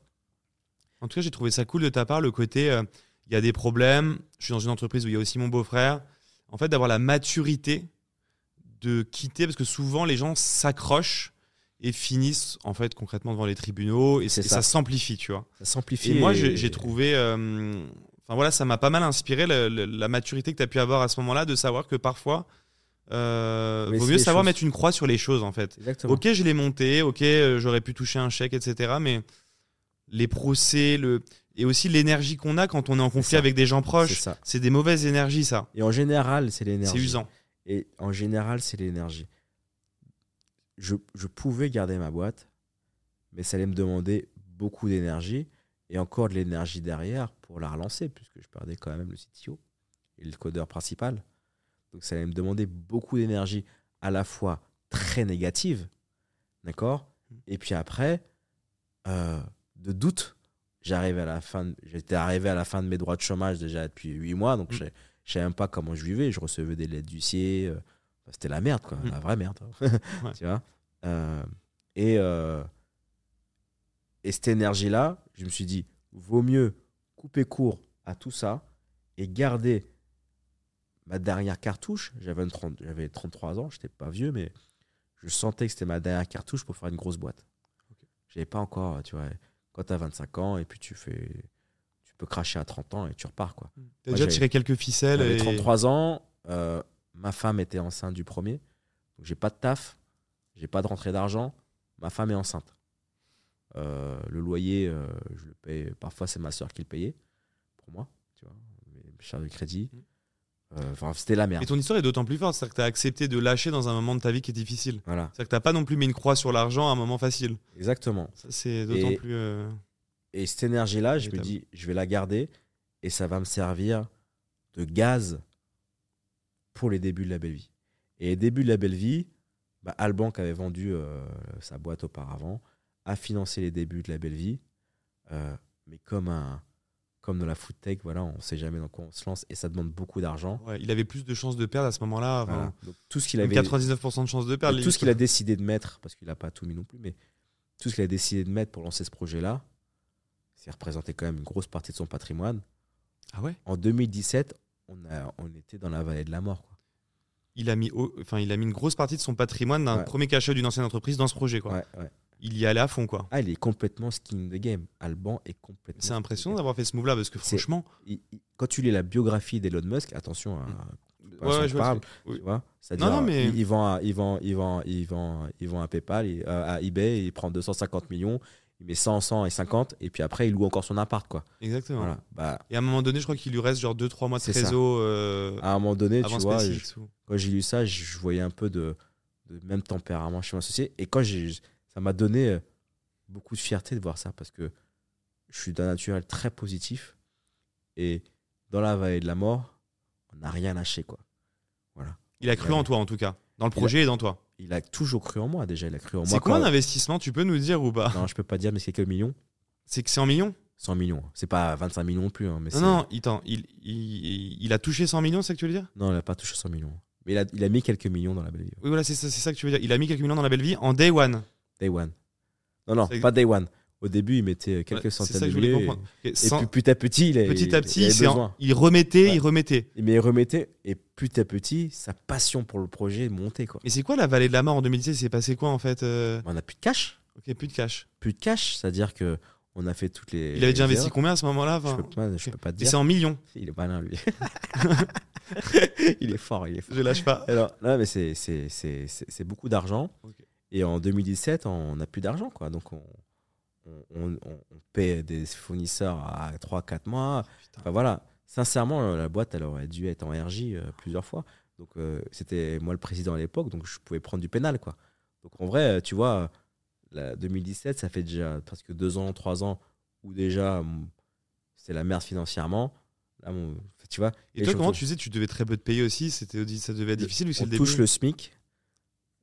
Je suis touché le SMIC de 2015 à 2018. Alors qu'avant, tu étais au chômage et que tu l'avais déjà appelé depuis 8 mois. Ouais. Tu as Et- bien eu 50 galères quand même. Au moins. Ouais. Et, c'est aussi pour ça que je voulais te recevoir parce que j'aime bien recevoir des gros charbonneurs aussi ici. Et j'ai l'impression que voilà, tu es passé par des moments qui ont dû être. euh, Il y en aura tu, d'autres. tu bossais hein. combien d'heures par jour à ce moment-là? Alors, on bossait 7 sur 7. Donc, la belle 7 vie, il faut que tu 7. comprennes. Aujourd'hui, la belle vie, c'est 7 sur 7, 365 jours par an. Et il y a 24 heures sur 24 des gens qui y travaillent. Voilà, que ce soit à l'entrepôt ou des codeurs qui sont euh, dans, euh, de, Tu, sur, euh, tu partais un peu en vacances parfois ou? Alors, je vais te dire un truc. Je suis parti en Corse pour la première fois il y a trois semaines. C'est dingue ça. Voilà. Et j'ai pas voyagé. En fait, si j'ai voyagé en 2015, mais j'étais obligé euh, les premières vacances d'été euh, de, de la belle vie parce que j'avais mon meilleur pote qui s'est marié au Vietnam. Donc de 2015 à 2000, euh, 2021 peut-être, Ouais. je suis pas sorti de la France. Et tu bossais 7 jours sur 7 7 sur 7. Voilà. Et avec ta femme et comment ça, ça comment très à gérer C'était très dur, tu vois. Tout à l'heure, on discutait, mais c'était très dur pour elle. C'est des, des moments euh, que je. En plus, elle était jeune, euh, jeune maman. Euh, moi, j'étais pas présent. Financièrement, euh, bah, c'était pas, c'était pas facile. Très vite, tu vois, au bout de. Ce qui, ce qui, ce qui m'a toujours un peu sauvé, c'est mon réseau. Donc, au bout de deux mois, bah, je lui trouve un taf. Voilà. Euh, donc, euh, on met le bébé euh, chez la nounou. Et puis, tous les deux, on taf, quoi. Voilà, et c'est. Après, on, le met- on prend le RER. hein. On habite à Évry, hein, quand il y a le RERD. Donc, pour aller au taf, elle faisait deux heures de RER par jour, quoi. tu vois. Donc, c'est pas, c'était pas facile. C'était vraiment Et la galère quoi. Et, et même entre nous, tu vois, on se perdait. C'était très dur. hein. J'ai, j'ai peut-être failli perdre la femme de ma vie. Mais euh, il fallait assumer euh, mon choix. Mon choix qui est euh, de vouloir être entrepreneur, d'être un jour libre euh, et de faire au jour le jour ce que j'ai envie de faire. Voilà. Tu m'as dit que tu étais tombé, euh, je pense à ça, parce que tu vas peut-être me dire que la question est un peu bizarre, mais tu es parti en vacances pour la première fois en Corse il y a trois semaines, et tu es tombé très malade là euh, récemment. Ouais. Est-ce que tu te dis pas que c'est parce que tu étais tellement euh, serré Souvent, en fait, les gens, en fait, il y a beaucoup d'histoires de plus en plus. En fait, je connais, j'ai mille cas de gens qui ont bossé pendant 20 ans tous les jours en entreprise et qui, le jour où ils arrêtent, développent des maladies graves euh, six mois après. Alors, toi, tu es plus jeune, c'est moins ton cas, mais tu penses qu'il y a une petite corrélation dans le sens où tu as charbonné pendant euh, des années et des années. Et là, tu es parti en vacances. Quoi. Ton corps, il a pas dû comprendre ce qui se passe. C'est la Même première mentalement. fois que je faisais la Corse, mais je te rassure, depuis, euh, depuis 2021, j'ai voyagé un peu. Mais tu vois, le plus loin que je suis c'est en 2019. C'était 4 jours à Washington pour le mariage de mon cousin. 4 jours. J'ai jamais pris des grosses vacances, quoi, hein, parce que 4 jours, c'est léger. hein. Mais de toute façon, en fait, je suis pas. Je pense que je suis comme toi, je suis comme d'autres. Les vacances, euh, on commence à être bien au bout de 3 jours quand on réouvre le PC. on fait, ah, on fait 2-3 cons, tu vois. Tu, tu Ouais, ouais. bosses deux heures. Donc, euh, moi, je, je, je, je suis pas très euh, pied, pied dans le sable, etc. Je, je, je, suis temps connecté. euh, je travaille. euh, Enfin, je me sens pas travailler, quoi. Tu vois, je, je règle des problèmes et c'est ma passion. Je pense qu'on peut réussir différemment? En fait, tout dépend de ce qu'on dit réussite. dans le centre réussite entrepreneuriale, c'est-à-dire de développer une boîte de zéro entre une entreprise et que demain elle fasse 100 millions d'euros de chiffre d'affaires.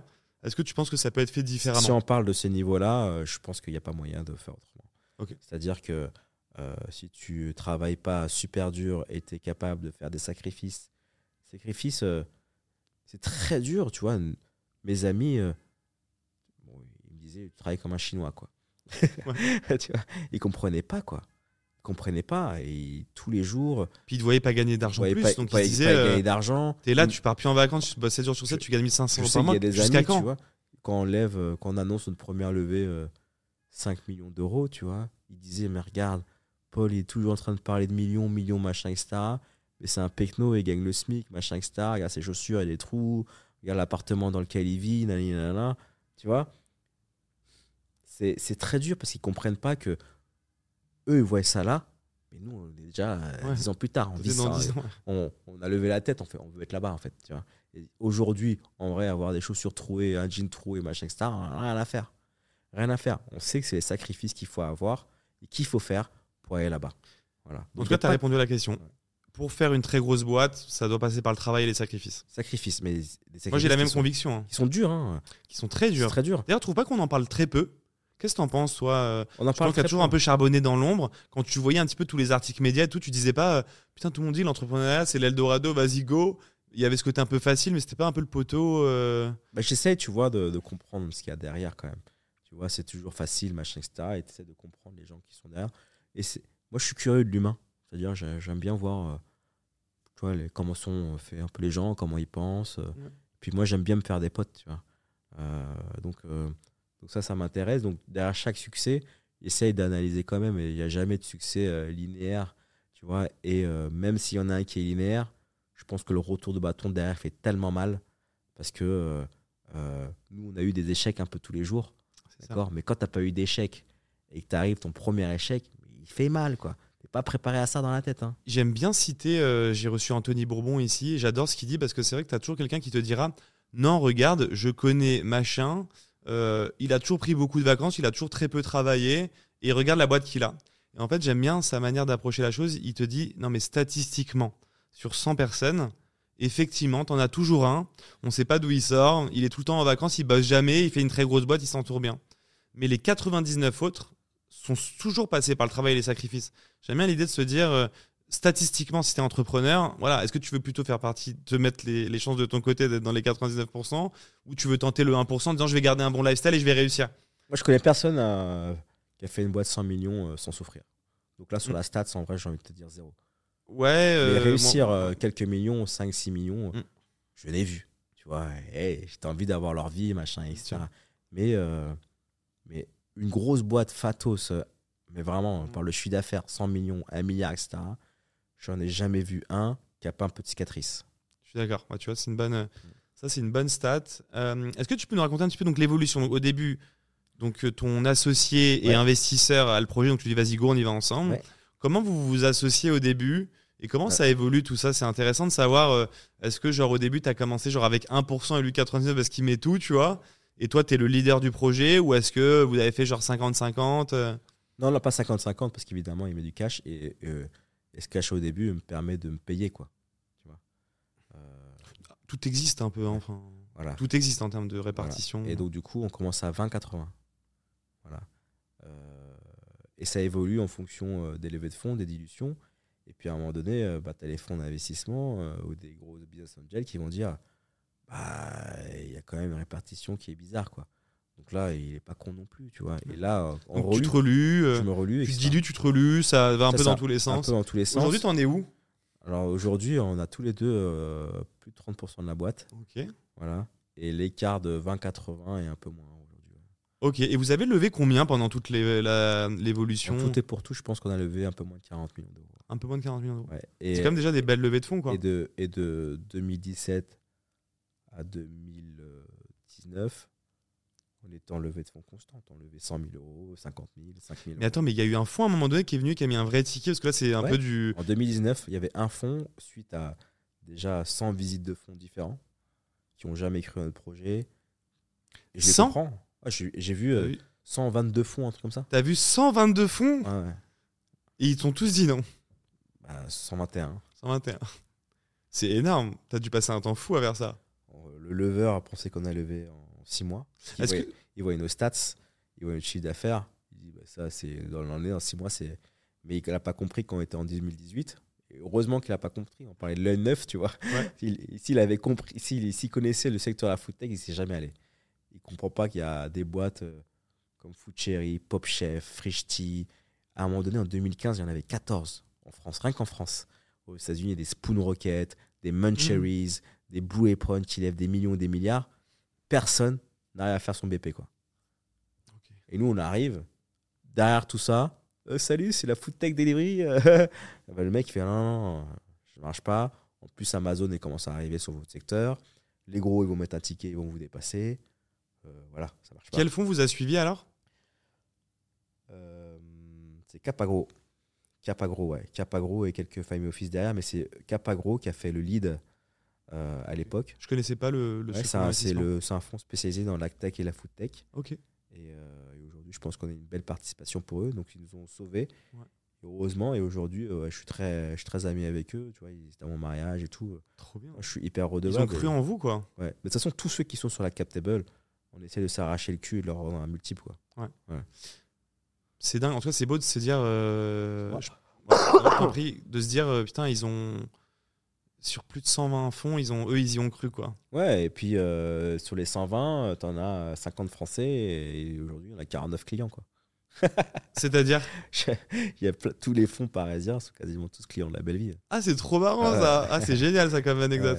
Ouais, ouais, c'est sûr. Il y en a plein qui se sont dit, oh, j'ai loupé le truc, j'avais pas compris. Mais je les comprends, en fait.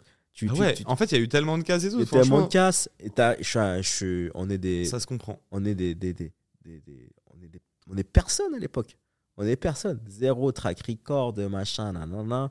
T'arrives. euh, voilà, je suis pas un habitué de la levée de fonds. euh, Enfin, je vois, je, les comprends parfaitement. Ouais, je comprends, Voilà. franchement, ouais. C'est quoi l'ambition de la belle vie euh, Voilà, est-ce que tu te dis qu'un jour ça pourrait faire un milliard de chiffre d'affaires? Faire la plus grosse boîte possible. Faire la plus grosse boîte possible. Tu mets Donc il n'y a pas vraiment de limite, quoi. Il n'y a pas de tu mets chiffre. pas de chiffre, pas de limite. Et euh, super. Alors, il y a un sujet que j'aimerais bien aborder avec toi quand tu as, sonné, que tu arrivé dans l'appartement. J'ai écouté le, le podcast où tu disais Putain, Frichti, c'est un modèle pour moi. Ce qu'ils font, c'est dingue. Et il y avait le côté un peu, toi qui travailles dans l'ombre avec la belle vie. Et là, il y a une, une actualité qui est sortie et que je voulais aborder avec toi aujourd'hui euh, où, euh, en fait, vous avez racheté Frichti.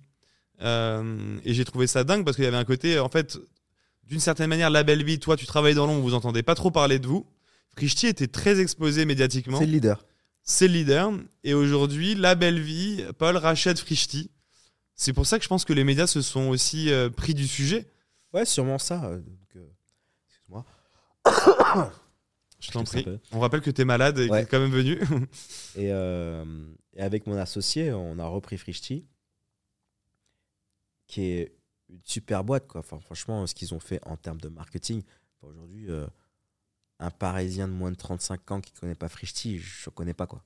Mm. Tu vois, tu connais Frichti, tout le monde connaît Frichti. Tout le monde connaît C'est fou quoi, d'arriver à une puissance de marque comme ça, le travail qu'ils ont fait, euh, parce que il n'y a pas que ça, il y a aussi les produits, tu vois, ils ont fait des putains de produits, des relations fournisseurs, enfin quand on a repris les relations fournisseurs, tu voyais que les fournisseurs, ils aimaient Frichti. Ce qui génial. Ce qui est génial, c'est que vraiment, la belle vie, c'était la petite marque euh, dans l'ombre. euh, et euh, la boîte ultra médiatique, quoi. Et euh, ultra exposée. euh, pour l'inconscient des gens, Frichti, c'était peut-être 100 fois plus gros que la belle vie, tu vois. Ouais, pour la conscience des gens, c'est Ouais. 100 fois plus gros que la belle vie. Et nous, on, on a toujours travaillé, et c'est pour ça, pour la survie. Tu vois Depuis euh, 2015, surtout 2017, tous les mois, toutes les semaines, c'est la survie. quoi. Voilà, donc tu cherches un business model qui t'amène le plus rapidement à l'EBITDA. Voilà. On ne cherche pas le business model pour être le plus connu. En fait, on cherche le modèle pour nous faire manger. C'est le côté guerrier qui vous a vraiment euh, fait sortir du lot, quoi. C'est vraiment euh, le modèle pour, euh, tu vois, manger. C'est notre taf, quoi. C'est, c'est, c'est, c'est un taf paysan. C'est, on taf pour manger, quoi. Parce que sinon, tu peux pas te payer et tu peux pas payer ton loyer, quoi. C'est ça. Donc, on a cherché euh, 10 000 formules, on en cherche encore aujourd'hui, pour être le plus rentable possible. Ou euh, quand tu as beaucoup d'argent, bah, tu vas aller prendre des raccourcis parce que tu vas essayer d'attaquer euh, 10 000 trucs, le marketing, la log, le machin, etc. Bah, chez Frichti, le marketing, c'est très poussé comme ça et ça a très bien marché. Par contre, la log et le business model, ben, c'est des choses qu'on sûrement dit, euh, on va gérer ça plus tard. La log, c'est la logistique. La logistique, ouais. On va gérer ça plus tard ou on va le, on va le régler. Mais encore une fois, ce que je disais tout à l'heure, c'est que la logistique, la régler, ça va beaucoup moins vite que régler du logiciel ou du marketing. Tu vois, ça va moins vite. Donc c'est une boîte qui a grossi très rapidement et qui, au final, avant de se faire acheter par Gorillaz, euh, je pense, hein, avant leur achat 2021, quand je regarde leurs chiffres, s'ils avaient bénéficié d'une autre levée de fonds, ils l'auraient fait. C'est-à-dire, ils seraient rentables et ça aurait été le leader français. Donc, il restait une dernière euh, levée de fonds pour y arriver, quoi. si les fonds avaient eu confiance euh, et s'ils avaient réussi à remettre un 50 millions d'euros, je pense que Frichti actuellement, ça aurait été un bulldozer. Quoi. Voilà. Mais Pourquoi ça ils y ont pas cru? Parce qu'au même moment, tu es en 2000, 2021, 2020, 2021, tu as Frichti qui a 5-6 ans, qui a essayé plein de choses en termes d'itération. Et en vrai, ils ont raison, ça fait ce métier d'itérer. Mais au même moment, tu as des mecs qui disent euh, ben, euh, euh, on a levé un milliard, c'est des mecs qui s'appellent bah, Gorillaz, Getir, machin, etc. Tous ceux qui se lancent sur la food tech des en 2020-2021, s'ils n'arrivent pas à lever au moins 5-10 millions, c'est chelou. Quoi. Voilà. Et, et tous les fonds, bah, tu les connais, ils vont suivre. Mm. Ils vont les nouvelles tendances, le machin, là, y en a, on va pas investir sur le mec qui fait euh, euh, qui n'a pas réussi à, à, à- à faire sa promesse en 6 ans. Quoi. On va investir c'est le nouveau, chez le nouveau. Quoi. Et euh, donc personne n'a fait confiance à Frichti, ils ont fait plutôt mis leur argent dans les nouveaux arrivants. Ok. Et les nouveaux arrivants, ben, ils sont arrivés en France. Et t'en as un qui a dit euh, bah, pour aller plus vite, euh, je vais quand même, embaucher- je vais quand même racheter la boîte Calatech et les clients, quoi. Qui rachètent. Gorillaz? Gorillaz rachète Frishti. Ok, donc Gorillaz a racheté Frishti, mais j'ai pas trop compris. On m'a dit que il y avait une espèce d'intégration. J'ai pas bien suivi en fait. J'ai l'impression que c'était pas un vrai rachat, c'était plus une fusion où les euh, fondateurs de Frishti euh, remontaient dans Gorillaz. Enfin, enfin, Bah, je sais pas ça, sais pas mais en tout cas, euh, je sais pas ce qu'ils avaient comme plan Ah. Gorillaz. Ils ont racheté Frishti et le groupe Gorillaz en France avec Gorillaz et Frishti et c'était le leader. Mais grâce à Frishti, parce que Frishti euh, avait un gros chiffre d'affaires et surtout trouvé un modèle qui a servi à faire du repeat et à trouver des marges. Les plats préparés, c'est des, produits avec beaucoup de marge. Ou Gorillaz elle vendait des chips Lays à, à 10% de marge, quoi. Tu Donc leur a expliqué c'est comme ça qu'il faut faire, quoi. Et au lieu d'écouter Frishti, je pense qu'ils se sont entêtés sur leur modèle et là c'est parti en vrille. Donc euh, un an plus tard, Gorillaz se fait racheter par Getir, 100 millions d'euros sur une boîte qui valait euh, quasiment 2 milliards euh, six mois auparavant. C'est fou euh, cette histoire. Getir- Attends, Getir a racheté 100 millions Gorillaz. 100 millions, et encore, ils devaient les racheter zéro parce que je pense qu'ils ont mis 100 millions d'euros dans Gorillaz euh, euh, allemand juste pour valider l'achat parce qu'il y avait un passif, il y avait un truc bizarre. Mais sinon, ils auraient dû Une dette. Une dette. Il y a peut-être une dette en Il gros. avait Mais 100 millions, c'était pour Voilà. régler une dette et avoir l'entreprise. voilà, régler l'entreprise. Donc, euh, ils auraient pu l'acheter zéro. Donc c'était, mais la- le dernier tour était valorisé 2 milliards le groupe Gorillaz. 3 milliards 3 milliards. Et ça valait zéro. Zéro. Ok. En 12 mois. hein. C'est dingue ça. Ouais. Mais tu vois, c'est typiquement ce qu'on disait sur la Startup Nation. Il lève des milliards. Enfin, Gorillaz, le premier truc qu'il fait euh, en France, c'est euh, mettre 3 ou 5 millions pour sponsoriser le PSG, quoi. quoi? Ouais. Tu vois? Et, Ouais. tu t'entendais des, des trucs qui sont probablement vrais. hein. C'est euh, le soir d'un PSG Bayern de Munich. Bah, c'est une boîte allemande. Ils ont une loge au PSG. Ils prennent l'avion euh, d'Allemagne pour aller à Paris. Pas pour voir leurs clients, hein, pour aller voir euh, PSG Bayern.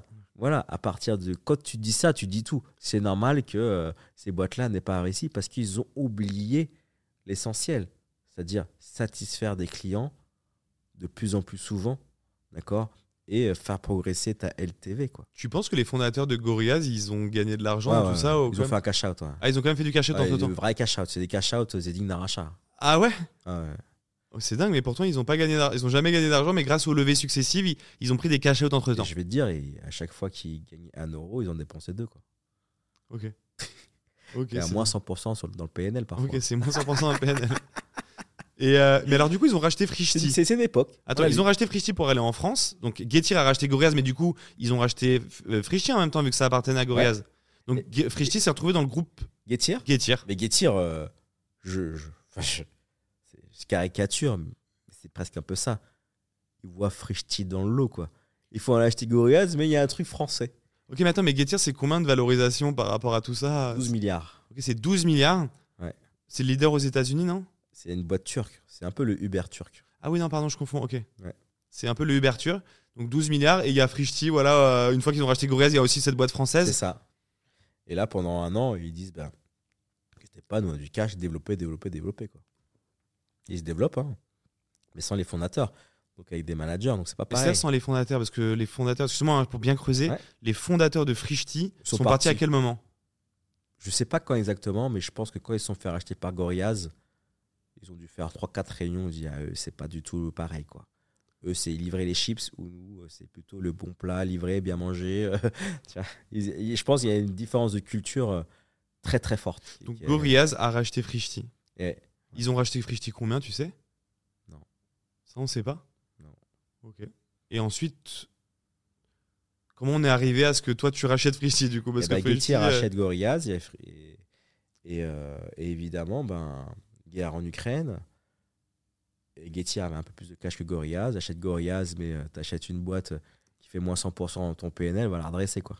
D'accord? Donc, euh, ils, ont des grosses parts de marché. Ils sont leaders du Q-commerce en Europe. Mais ils perdent du fric partout. Quoi. Donc, ils commencent à fermer des pays.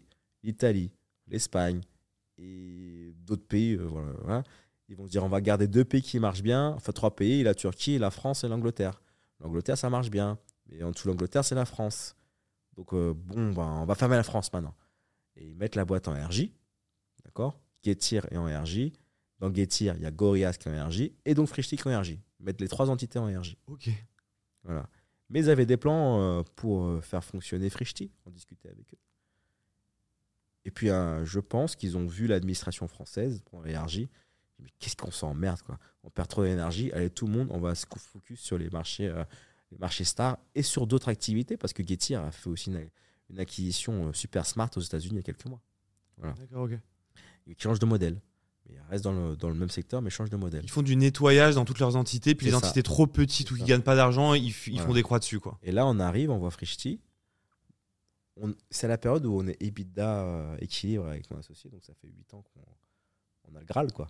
Tu vois, on est là. Ça y est. on- Putain, C'est est le Graal, ça. ouais. Et c'est le trou du cul, et D'ailleurs, c'est jamais, ça a jamais dû arriver, non Une food delivery en France qui devient rentable, non? Ah, Vous êtes la première food delivery qui est devenue rentable. euh. Ouais. et, euh, et en Europe, hein, tu vois. Et en Europe, oui, pardon, on en parlait tout à l'heure. En Europe, sur du same day, personne. Et en Europe, peut-être 2-3. Ouais. Et euh, donc là, tu, ah, tu souffles un petit peu. Et c'est ça que j'aime chez mon associé, c'est qu'il est challenge. C'est un fou, lui. Complètement. Il a l'air un peu fou, ton associé, hein Il est fort, c'est le meilleur. Mais il est, il est couillu, en tout cas. Il est couillu, il a une paire de balls euh, énorme, Mm. franchement. Franchement. Et, euh, et c'est pour ça qu'on se. Tu vois, on est, quand il est- il est au top, moi je suis au down, bah, il, il- moi, et vice versa. Mm. Tu vois. Et euh, Ça fait plaisir qu'il y ait des entrepreneurs comme ça qui sont capables de financer des projets, d'y aller jusqu'au bout, même de se mettre à risque. mais tu Pour, dans, pour le, pour le kiff de l'entrepreneuriat, la passion. dans 10 ans, euh, je ferai un film sur lui. euh, Très bon, je ressortirai l'épisode du coup euh, à ce moment-là avec le, il le mérite, il mérite Mhm. vraiment d'être passage. beaucoup plus connu. Quand il sera au sommet de la food tech. C'est vrai qu'il est ensemble. pas trop dans le monde de l'entrepreneuriat, pas, il trop médiatisé, hein, non Il veut pas, il veut pas. Bon bah peut-être il verra l'épisode et on. Il va le voir, il va le Voilà, voir. on- ça- Ça, fait plaisir On de- d'entendre parler de gens voir, comme ça. Ouais, et donc, du coup, à ce moment-là, il, fait, il voit Frishti, il me dit là, faut y aller. Et là, je fais bon, là, on va y aller. Tu, dis putain, au début de on va se remettre un peu dans la sauce là. Mais c'était Ouais. un. Parce que ça faisait 8 ans de charbon, pas de vacances. mais on- T'es enfin EBITDA positive. Là sur Frishti, il faut aller sur Et- un truc de là- redressement. Et là, on va faire un nouveau truc euh, qu'on n'a jamais fait récupérer une boîte, redresser une boîte. Mais on était les plus légitimes pour le faire. Déjà, d'une, on avait un gros respect pour Frishti. Voilà. Tu vois, on aime la marque. Mm. Tu vois, déjà, rien que ça. Ouais. Tu vois, si Julien et Quentin, ils, me voient, ils nous voient euh, faire ce podcast-là, ils me voient faire ce podcast, ils vont dire c'est vrai, quoi. C'est qui Julien et Quentin, pardon? C'est les fondateurs de Frishti. Ok, pardon. Ils le savent, tu vois, ils savent qu'on respecte. Je respecte énormément le travail qu'ils ont fait. Et je les respecte tout court. hein. Ils sont bons. Mm. Et euh, Oui, bah tu l'as dit, tu l'as dit que s'ils avaient relevé, ils auraient réussi leur pari. je pense, ouais. Ouais. Je pense, ouais. Ouais. Et, euh, et donc, du coup, pour Vous êtes positionné sur le dossier du coup ah, c'est positionné sur le Mais ça dossier. se rachète un euro symbolique, moi je me dis, une société en redressement judiciaire ou c'est plus compliqué que ça? Bah, ça sera un, un euro symbolique. Le plus important en redressement judiciaire, je ne peux pas encore entrer dans le détail parce que c'est pas une procédure qui est complètement finie. Mais il faut que tu comprennes que quand tu prends une boîte en redressement judiciaire, ce que regarde le juge et l'administration, c'est le nombre d'emplois que tu sauvegardes. Ok. Ça Voilà. me fait penser à, je sais pas si t'as vu la petite série sur Bernard Tapie qui rachetait des boîtes un peu comme ça, qui les redressait. On est un peu dans Et cet et qui univers-là. les vendait direct. Voilà. Et qui, je crois qu'il les revendait après. Oui, il les revendait ça plus cher après, ouais. Ouais, ouais, mais ça, c'est. c'est- Et, et virer des gens très rapidement. Il y a une loi tapis qui a fait qu'on ne peut pas faire ce qu'il a fait. Ok. c'est Elle a été créée pour lui. Tu vois, on en parlait tout à l'heure. euh, les affaires. En même temps, quand tu rachètes une boîte, euh, bon, bref, un euro symbolique et que tu as une société qui perd beaucoup d'argent tous les mois, t'as pas trop d'autres solutions que de, de, de peut-être virer des gens parfois pour que la boîte Ouais. soit rentable et payer les autres. Ça. En fait, il vaut mieux sur 100 personnes en enlever 50 pour continuer de payer les 50 que, que les 100 disparaissent, tu vois. Donc là, on fait un travail. euh, voilà, on fait un travail et on dit euh, on veut récupérer euh, sur les 400 personnes. On avait une centaine qui travaillaient euh, hors d'Île-de-France. Donc là, on a dit on peut pas. On peut pas. Donc il en restait 300 et, et sur les 300, on en récupère euh, plus de la moitié. Voilà. Mais ça, c'était l'offre la plus forte que le tribunal a eue. Il y a- Ok, il y a eu d'autres gens qui se sont Ouais, positionnés sur euh, Frishti, ouais. Ouais, ouais. ouais. Et, Et ça faisait combien de chiffre d'affaires à ce moment-là Alors, fin 2022, Frishti, dans toute la France, euh, faisait plus de 60 millions de chiffre d'affaires. Ok, donc Alors- depuis tout à l'heure, tu me parles de ton chiffre d'affaires là, de 80 cette année sur la belle vie, mais en fait, maintenant, vous allez racheter, rajouter le chiffre d'affaires de Ouais. Frishti. Bien sûr. Vous allez faire C'est pour ça qu'on a très presque peu, 150 millions d'euros de chiffre on a d'affaires. très peu de dépenses marketing. C'est pas aussi simple. On aimerait bien. Mais euh, mais tu, tu vois, si tu compares juste à géographie égale, en Ile-de-France, euh, la belle vie est plus gros que Frichti l'année dernière. Ok. Voilà, sur le marché égal. Ok. Euh, et donc, du coup, on récupère cette entreprise-là depuis le mois de septembre. Très rigolo parce que tu sais pas si tu récupères la boîte euh, 10 jours avant l'avoir. Voilà, tu as le tribunal qui dit bah, c'est bon, c'est pour vous, dans 10 jours vous l'avez. Tu as 10 jours pour te préparer. T'as 10 jours pour te préparer. Voilà, T'es sûr, que, t'es sûr que quand tu reprends le bébé, à 15h le mercredi, il passe les clés, c'est à toi. T'es sûr que. Allez, c'est parti. Et là, et là, pendant trois mois, on bosse à fond. Et je pense que ce que j'ai eu physiquement, ma maladie, Ouais. c'est un contre-coup de ça. Alors, on bossait euh, vraiment. euh, enfin, les- le premier week-end, on avait Frichti, on, on était reparti comme il y a 5 ans. Quoi. Ça, ouais. On ça était t'a là le le week-end. Moi, j'étais euh, les dimanches matins, j'en avais pas fait depuis très longtemps. Quoi. Tu vois? Ah ouais. Ouais.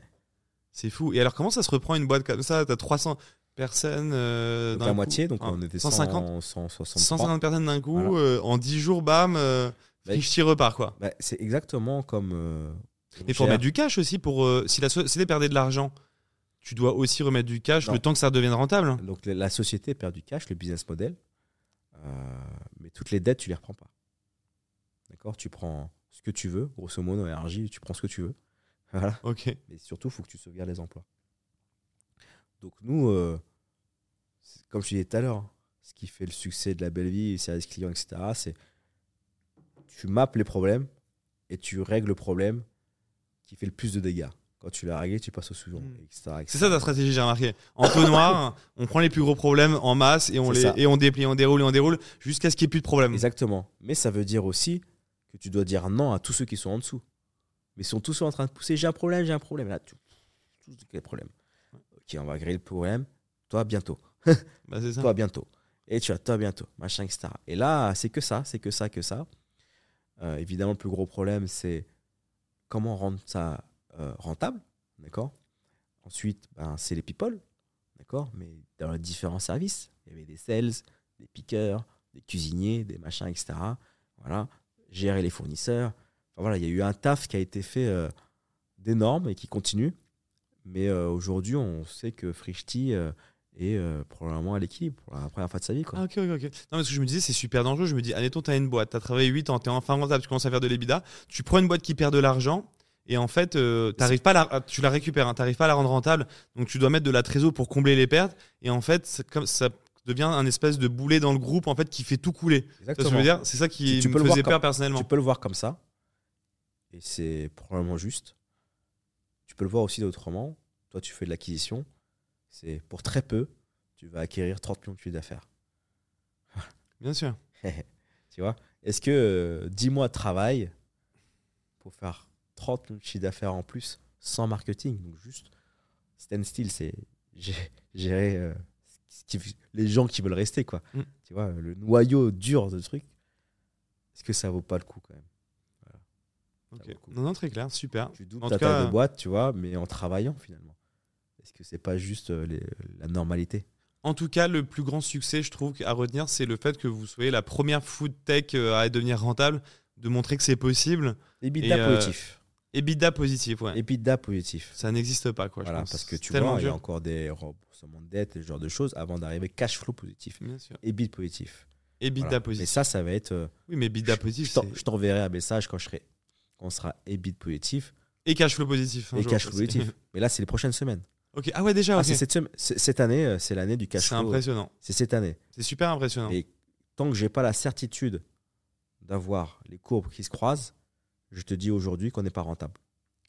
Parce que Ouais, la non, vraie que ça rentable- dépend comment on regarde. C'est du jargon comptable. jargon, c'est euh, du jargon comptable. quoi. Mm. c'est du jargon comptable. Mais EBITDA positif, c'est EBITDA positif. EBITDA positif, ok.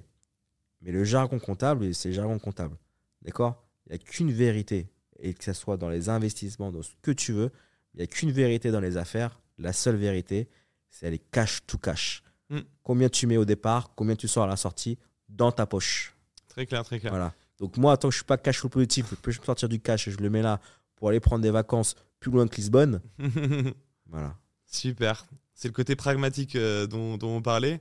Euh, Est-ce que tu as associé des gens dans le groupe un petit peu au fur et à mesure? Est-ce qu'il y a des, des, des, des key people un petit peu qui montent un peu dans Et le ça, groupe? on aime beaucoup parce que c'est des gens qui sont avec nous depuis euh, parfois tout le début.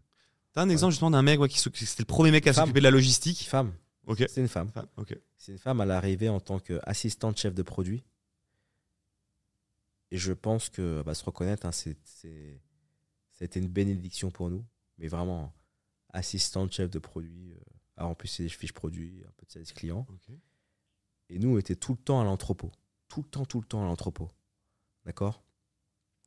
Et, euh, et on manquait de monde. Et travailler euh, de 6h du matin à 23h tous les jours, ça, ça use. Et elle, je me rappellerai toujours un dimanche matin, elle est arrivée avec son petit sac comme ça. Et je lui ai dit, mais qu'est-ce que tu fais là? Elle fait, bah, t'as besoin d'aide, non? Elle a plus lâché le rôle logistique. Elle s'est intéressée à tout. Et elle est devenue, pendant quelques années, pendant trois ans, la directrice logistique de la belle vie. C'est fou, C'est ça. Et puis après, évid- et- et- elle a eu un enfant. La boîte a aussi changé, elle a évolué. Mais aujourd'hui, c'est elle, notre bras droit au Customer Care. Elle connaît toute la boîte, toute la vie de la boîte. Elle connaît mieux la boîte et ses interfaces que parfois nous. Tu vois? Et Donc aujourd'hui, elle est associée aussi dans le groupe? Elle est associée dans le groupe, elle a eu des parts dans le groupe Trop bien. dès le début. Euh, et l'une de nos fiertés aussi, c'est qu'elle a pu faire son vesting, elle a pu avoir du cash, elle a pu euh, s'acheter un bout de sa maison. quoi. Trop bien. Ça, Ça, on l'oublie dans les aventures entrepreneuriales, le plaisir de- de- de- d'emmener aussi des gens avec nous et de les faire grandir et de, le- de les aider dans leur projet de vie finalement. C'est exactement ça. C'est le plaisir, mais c'est aussi un bout du gaz qu'on a. C'est-à-dire que tu as promis des, gens, des choses aux gens. Et il y en a, je- j'ai des entrepreneurs qui peuvent lever de l'argent et puis ça marche pas. Et, et ils le vivent bien, machin, etc. Mm. Je le vivrai jamais bien, ça. C'est-à-dire que je, quand je te dis un truc, je veux le faire. Voilà. Je te promets que tu vas avoir un return, tu auras un return. Mm. Et je, je vais m'arracher pour ça. Voilà. Et que notre ambition, elle n'a pas de limite. Voilà. Mais elle est pragmatique. Tu vois? Bien sûr. Bah Ça, tu vois, je, je, je, je, je suis trop loyal et trop euh, esprit samouraï pour, Mm. euh, pour faire autrement. Donc, ça me donne du gaz. Tous les jours, je bosse pour eux. C'est pas mes patrons, évidemment, mes fonds d'investissement, c'est pas mes patrons. Mais je, je- Et ça peut arriver. Et ça peut arriver sur une ou deux tempêtes qui, qui vont nous arriver, mais tout perdre et leur faire tout perdre, c'est quelque chose que je vivrai très mal. Je pense qu'on a une valeur aussi commune. Tu parlais du respect au début du podcast. Il faut le respect pour moi c'est quelque chose de très important aussi. Et dans le monde de l'investissement, par exemple, c'est important de se rappeler des gens qui nous ont fait confiance au début, tu vois. Euh, des gens qui investissent sur toi. Parce qu'aujourd'hui, tu as des start-upers qui vont lever un million, qui perdent l'argent, qui s'en foutent, qui passent à autre chose. Et il y a une nouvelle pratique que je trouve cool. Il y a une nouvelle catégorie d'entrepreneurs, justement, qui sont loyaux, qui, sont dans le respect, qui plantent leur première boîte et qui redonnent le, nombre, le même nombre de parts équivalents sur la deuxième sans demander de fonds supplémentaires. Et le bon exemple que j'ai, c'est Benjamin Chemla. Je vais lui faire plaisir aujourd'hui. Il a lancé euh, des salles de sport pendant le Covid euh, aux États-Unis qui n'ont pas fonctionné. Il a lancé Shares, sur laquelle il a levé, je crois, 80 ouais, maintenant peut-être plus de 100 millions, j'en sais au total. Et ben, tous les gens qui avaient investi dans ces salles de sport aux États-Unis ont pris le même niveau de participation au début dans Shares Sympa. et aujourd'hui sont très contents. Et euh, j'ai investi dans une boîte qui euh, a planté récemment, qui va faire ça avec moi. En fait, il y a une manière de redonner, c'est un apport, euh, je crois, en industrie, enfin bref, différent, ou, ou sur une valeur, par exemple, si le, le- le capital il vaut 100 euros, tu mets euh, 5 euros et doit à 5%, tu vois, sur une valeur Ouais. classique. Et, euh, et voilà, le respect, c'est important. Et c'est vrai que les entrepreneurs, moi, par exemple, à titre personnel, j'ai déjà investi dans une boîte, par exemple, 100 000 euros. La boîte fait faillite et tu sens aucun respect comme si l'argent il était tombé du ciel, tu vois. Sauf que moi, j'ai charbonné avant, j'ai pas pris de vacances pour gagner ces Ça, 100 c'est 000 la euros. j'ai investi. Hmm c'est la majorité dont tu parles. Je pense. Ben, je pense. Ouais. Mais c'est triste un peu. Enfin, le respect aussi, voilà. C'est donc c'est important pour développer des grosses boîtes d'être dans le respect, de toujours avoir du respect, en tout cas envers ses investisseurs et ceux qui ont cru Parce en soi, envers ses collaborateurs aussi. Parce qu'on n'aime pas. On n'aime pas. En fait, il y a deux choses, je pense, qui sont arrivées. Déjà, on n'aime pas. On n'aimerait pas qu'on nous le fasse. Donc, euh, on ne fait pas. D'accord? Mais il faut aussi, aussi se mettre dans le prisme qui est le mec, il a fermé la boîte, il a fait faillite, il est en burn-out, machin, etc. Même si tu es le mec le plus sympa du monde, te voir, ça lui rappelle cette période cauchemardesque. Donc peut-être qu'il a très vite envie de tout mettre sous le matelas. Voilà. Et ça, je pense que des entrepreneurs qui font faillite et qui ont des, des investisseurs, ils leur disent même pas merci, machin, etc. Il y a un peu de ça. Ok, j'avais pas ce prisme, tu vois. Ouais. Super le prisme, c'est très important dans la vie. C'est-à-dire que moi, chez moi, j'ai un petit truc, c'est un prisme. Et ça me rappelle que la vie doit être regardée de tous les côtés. Tu vois? Et euh, comme ça, c'est un petit bibelot. euh, je l'ai acheté euh, brocante, comme Mhm. ça, ça au fond d'un placard. Et quand je le vois, et en fait, ça me rappelle que tu dois respecter toutes les opinions. D'accord Mais la plus respectable, c'est celle qui regarde de tous les angles. Très juste, très juste. C'est pour ça que je dis toujours, il n'y a pas de, hum, comment on appelle ça, il n'y a pas de, de, de vérité, mais il y a que des points de vue. C'est ça. Euh, C'est-à-dire que si par exemple tous les deux on discute, on n'est pas d'accord sur un sujet, c'est pas toi qui as raison ou moi qui ai raison. En fait, on regarde chacun via notre prisme. On a raison par rapport à notre prisme personnel. Mais en réalité, euh, on a des prismes différents. Je dis toujours, on a des, des lunettes différentes et on regarde la vie d'une manière différente. Mm. Donc moi, je dis toujours, il y a autant de vérité que d'êtres humains. J'aime bien, j'aime bien que, que, que, C'est voilà, ça. que tu partages ça. Et, et c'est important d'avoir cette humilité aussi pour évoluer, pour euh, grandir. Parce que les entrepreneurs, souvent qui échouent, sont des entrepreneurs qui mettent beaucoup d'ego et qui, euh, et qui pensent avoir une, euh, voilà, une vérité qui est la vérité. Euh, L'unique vérité. L'ego et l'orgueil, c'est ce qui fait le succès et les échecs. Mais les succès, euh, je connais pas d'entrepreneur à succès qui n'est pas un orgueil et un ego Mhm. surdimensionné. Mm. Mais parfois, cet ego, il va cacher des grosses, euh, des grosses failles. Voilà. Euh, il faut les voir un jour, mais ils en ont tous. Tu vois, c'est des gens, en vrai, les entrepreneurs. Peut-être que tu vas te reconnaître dans ce que je te dis, mais je suis même sûr. On est tous un peu déséquilibrés. Clairement. Voilà. On, est, on a tendance. euh, alors, je remarque un, un- un trait, on, on pourrait en parler des heures, parce que maintenant j'ai reçu du monde. Il y, a un petit, il y a deux traits qui ressortent beaucoup pour moi. Le premier trait, c'est euh, une capacité à s'isoler. Euh, C'est-à-dire euh, une, une capacité à se mettre dans sa grotte pendant trois ans et plus voir personne, d'être déconnecté. C'est en ça qu'on est un peu taré, je pense, les entrepreneurs. Mais les, grosses réussites que j'ai ren- rencontrées ici, voilà, capacité d'isoler, donc du coup, capacité d'être seul, capacité de pas avoir de vie sociale, ce qui est bizarre pour un être humain parce qu'on est quand même un animal social. Euh, ça, c'est le gros point. Le, le premier point et le deuxième point qui est lié au premier, c'est un côté un peu obsessionnel. L'obsession, tu vois, je ressens beaucoup ça chez toi. Cette obsession, par exemple, du service client et du, et du perfectionnisme. On en devient un peu fou finalement parce qu'on veut tellement que ce soit bon qu'on qu'on lâche pas, mais c'est peut-être au détriment peut-être tu vois de la santé ou ce genre de choses, tu vois. Oui, c'est. C'est- mais on- en tout cas, on a un côté un peu, un peu, un peu, je sais pas si on peut dire Ouais. décalé, mais Ce qui peut te sauver, c'est que tu comprennes que tu es une DLC. C'est-à-dire que tu n'es pas éternel. Tu vois? Moi, je, je- de plus en plus, je sens que je ne suis pas éternel. Et je le vis très bien. Je suis content. Tu vois, je, Mm. En vrai, je me dis, un jour, quand je vais disparaître de l'écosystème Startup Nation, Mm. j'aurai. Je, je me projette déjà dans la découverte d'autres choses.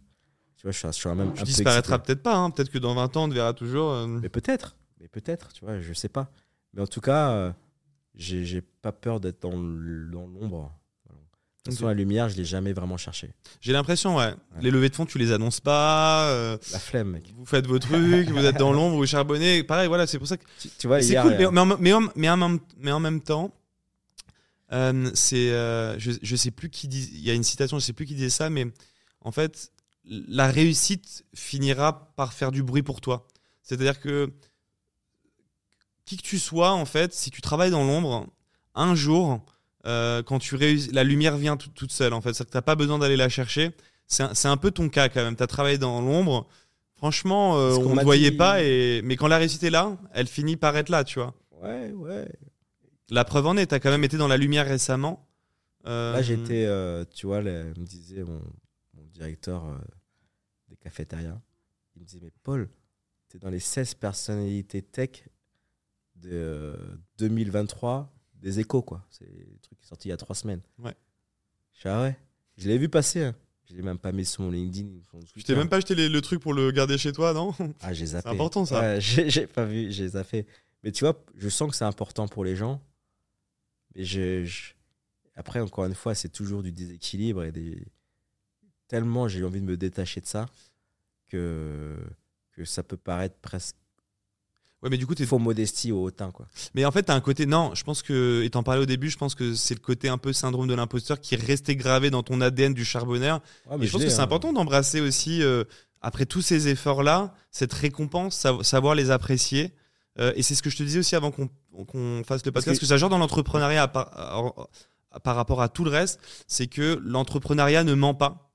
Euh, et euh, voilà, l'entrepreneuriat, il y a une certaine vérité qui se dégage dans l'entrepreneuriat qui est, qui est agréable et je pense que c'est important de l'apprécier aussi. Euh, si t'en es là, c'est aussi parce qu'il y a eu beaucoup de sacrifices.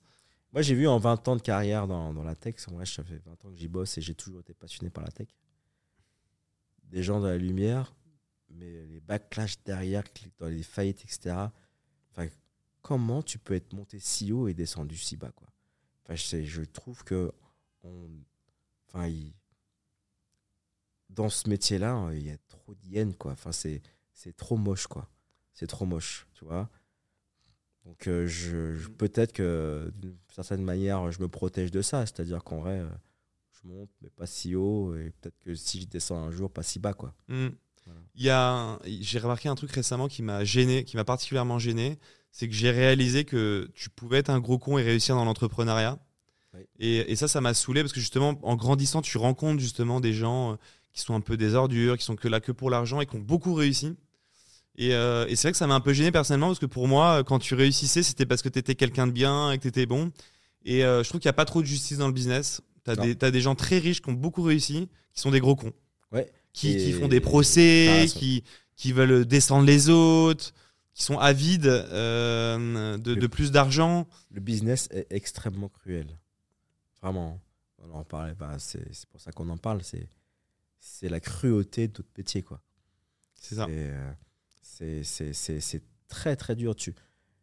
Là, on parle juste de succès, euh, euh, de fermeture de boîtes et de, de- de les monter très haut. Mais la cruauté, c'est aussi euh, peut-être gagner un peu d'argent et voir euh, le regard des autres changer.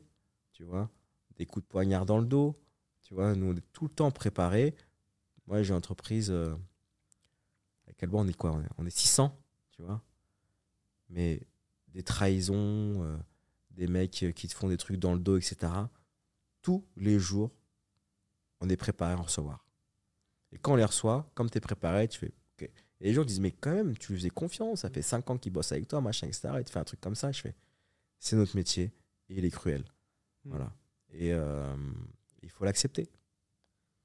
Ouais, en tout cas, ouais. C'est, c'est, c'est, c'est le monde de l'entrepreneuriat. C'est il y a des divisés, mais il y a des gens, il y a des gens aussi euh, Mais- avec des valeurs euh, respectables. Et, euh, Exactement. ouais. Mais d'un autre côté, quand tu fais les choses bien, en adéquation avec toi-même et avec un succès derrière, la liberté que ça te donne, le niveau de savoir que ça te donne, le niveau d'empathie, enfin, tu vois, ça te fait Mhm. progresser en tant qu'humain qui est incroyable. Et je pense que c'est l'une des voies vers euh, devenir une personne de bien et Mm. une personne, un, un bel, un bel homme, pas homme-femme, mais un bel homme, un bel humain. Ouais. C'est une des voies, euh, une des voies royales. J'ai une théorie là-dessus, en fait, que du coup, que j'ai, théorisé un peu mon truc, c'est que tu peux euh, réussir en étant un gros con. Mais par contre, je pense que tu as plus de chances de réussir si tu es un bon humain et que tu es quelqu'un de bien. Ouais. Et, euh, et c'est ça qui est beau. Donc ça ça reste quand même une force de, de l'avoir, il faut pas l'oublier. Euh, j'ai vu plein de gens aussi réussir parce qu'ils étaient droits. Les gens qui sont pas droits, qui payent mal leurs fournisseurs, etc. Souvent, ils sont bancals, ils font des petits coups, mais c'est pas des grands entrepreneurs.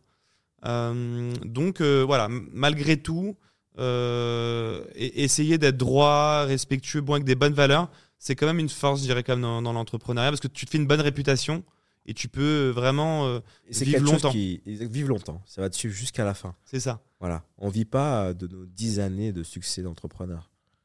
On vit euh, euh, jusqu'à 80 ans, 50 ans euh, de plus que par rapport à l'âge où tu as commencé. Mais surtout, tu as des gens à côté de toi et derrière toi. Tu as des amis. Tes amis, ils aiment pas trop quand on parle mal de toi. Alors imagine tes enfants, ta mère, ta femme, de machin, etc. Sois pas juste un con pour eux, quoi. C'est-à-dire que eux, ils t'aiment parce que tu es une bonne personne. Reste une bonne personne. clairement. Je pense qu'on va finir là-dessus. C'est, Ok. c'est- ça me paraît pas mal. Attends, je veux faire, euh, je voulais faire une heure, euh, une heure et demie mes podcasts, je t'ai dit. Mais je pense que là, on est parti sur du deux heures. Mais tu vois, j'arrive pas encore à faire une heure, une heure et demie. Mais il y a tellement de choses à dire et c'est tellement euh, passionnant. Euh, en tout cas, pour ceux qui nous écoutent, je le, je le répète jamais assez, mais essayez de me laisser 5 étoiles parce que ça m'aide pour le référencement. Et ça, je pense qu'il faut que je le répète parce que ça me permet de monter dans les classements. Euh, J'ai peut-être une petite dernière question pour toi. Euh, Est-ce que tu est-ce que tu te relancerais dans l'aventure 8, ans passés en connaissant la difficulté sans connaître euh, l'issue de tout ce que tu as fait? Ou en voyant tout ça, tu, choisirais un chemin peut-être plus sain dans le sens où tu as peut-être laissé des plumes? Ah, je choisirais clairement un chemin plus simple. Je ne- on se doutait pas de la dureté de notre travail. Tu t'attendais pas à quelque chose, un chemin Non. aussi dur Non. Parce que dans la logistique, tu vois, tu, quand tu travailles 7 sur 7, mais tu es dans le SaaS, logiciel, ou l'agence, tu vois, tu es chez toi, tu es au chaud, tu es machin, etc. Enfin, aller à Rungis à 4h30 du matin, soulever ton fromage, prendre tes yaourts, aller à l'entrepôt, décharger, machin, etc. Finir cette journée à midi, aller faire de la compta et machin. Et tout. Physiquement, en fait, euh, on y laisse un peu de plume, quoi. Ouais, clairement. Ouais. Je pense qu'on y laisse un peu des plumes. euh. Et physiquement, genre, tu vois, j'ai les articulations, Mm. les machines. Oui, c'est bah, au niveau de la santé, quoi. La Il y a santé, des, il y a des, on, dort, on peut mal dormir, on a du stress chronique, Ça. des trucs un peu comme ça, des, des mots. Ouais. Est-ce que tu penses qu'on pourrait créer un petit code promo pour ma, ma, Ouais, ma- avec mon plaisir, ouais. audience ça, ça se fait un petit peu ou pas? Ah, ça se fait, je t'ai fait ça. ouais. Comment ça marche Euh, Combien on peut laisser? C'est un, c'est une valeur C'est un pourcentage? Euh, Ça peut être une valeur ou un pourcentage, mais ça va être, euh, je pense, une valeur, tu vois, sur Une un valeur. minimum d'achat. euh, voilà, euh, premier achat, première commande. Sur le premier, la première commande, qu'est-ce qu'on pourrait mettre comme valeur Tu me dis. et- 10 euros, c'est pas mal Combien 10 euros 10 euros, elle est top. Donc on crée le. Je fais toujours que ça sur les codes promo. Donc LBT comme Little Big Things, le nom de podcast, donc en majuscule, LBT. Et le nombre 10 collé pour 10 euros de. de, euh, de, bah de comment on appelle ça de d'achat enfin de bon de, C'est ça. comment on appelle ça? C'est un bon d'achat? Un bon d'achat. un bon d'achat donc 10 euh, euros donc c'est- si, si vous dépensez 20 euros ça vous coûtera que 10 euros ce que vous allez acheter C'est ça, mais ça sera plutôt 50 euros puisqu'on livre pas en dessous. ah ok d'accord bon bah voilà à partir de 50 Voilà. donc euh, Mais en disant ça, euh, je peux paraître un gros rat, mais euh, c'est comme ça qu'on arrive à l'équilibre. Non, mais c'est génial, euh, mais c'est top. Et puis moi, donc ce qui est cool dans le podcast aussi, c'est que je veux qu'il y ait des gens qui des idées pour lancer des business, mais je veux aussi donner des bons plans pour que les gens viennent m'écouter de plus en plus, pour qu'à chaque fois je lâche un bon plan, tu vois, chez les entrepreneurs que je rencontre. Donc LBT en majuscule 10 pour avoir 10 euros de réduction. Euh, encore merci. Et où est-ce que les gens peuvent te contacter euh, s'ils veulent te contacter? J'ai l'impression que c'est plutôt sur X, du coup, Ouais, anciennement Twitter. c'est plutôt sur, euh, sur Twitter. Sur LinkedIn, vous pouvez essayer, en vrai, une fois par mois, euh, j'essaie de descendre des messages. Donc je regarde, mais c'est juste que je suis pas réactif. Euh, donc, euh, donc je suis pas très réactif sur LinkedIn, mais j'y réponds. X, je suis un peu plus. Euh, voilà, c'est les moyens de me contacter. Super. Bah encore, encore merci. Merci Moi, je te toi. suivais depuis longtemps, donc c'est un, un plaisir de t'avoir rencontré. Je pense que j'ai beaucoup d'efforts avant de faire une heure parce qu'on en a fait deux. Et je me dis, comment faire une heure? En fait, c'est pas possible. Là, j'avais encore des questions. Donc, je me dis, comment les gens font pour faire une heure Je sais pas. Ils ont peut-être des techniques. Faut que tu demandes à Anthony Bourbon. Et... Il faut peut-être, ouais, peut-être plus. la euh, rigueur, c'est Ouais, plus la rigueur, ouais. Je, je sais pas comment ils se débrouillent, mais euh, tu vois, et là, tu vois, j'aurais aimé en savoir plus sur avant ton parcours, avant la belle vie. Euh, là, j'avais encore quelques questions, donc tu vois, bon, c'est comme ça, on, on verra, on verra pour le futur, mais je pense que les formats longs, c'est aussi cool quand on veut en savoir plus sur toi. En tout cas, merci d'avoir accepté l'invitation, et puis à bientôt. À bientôt.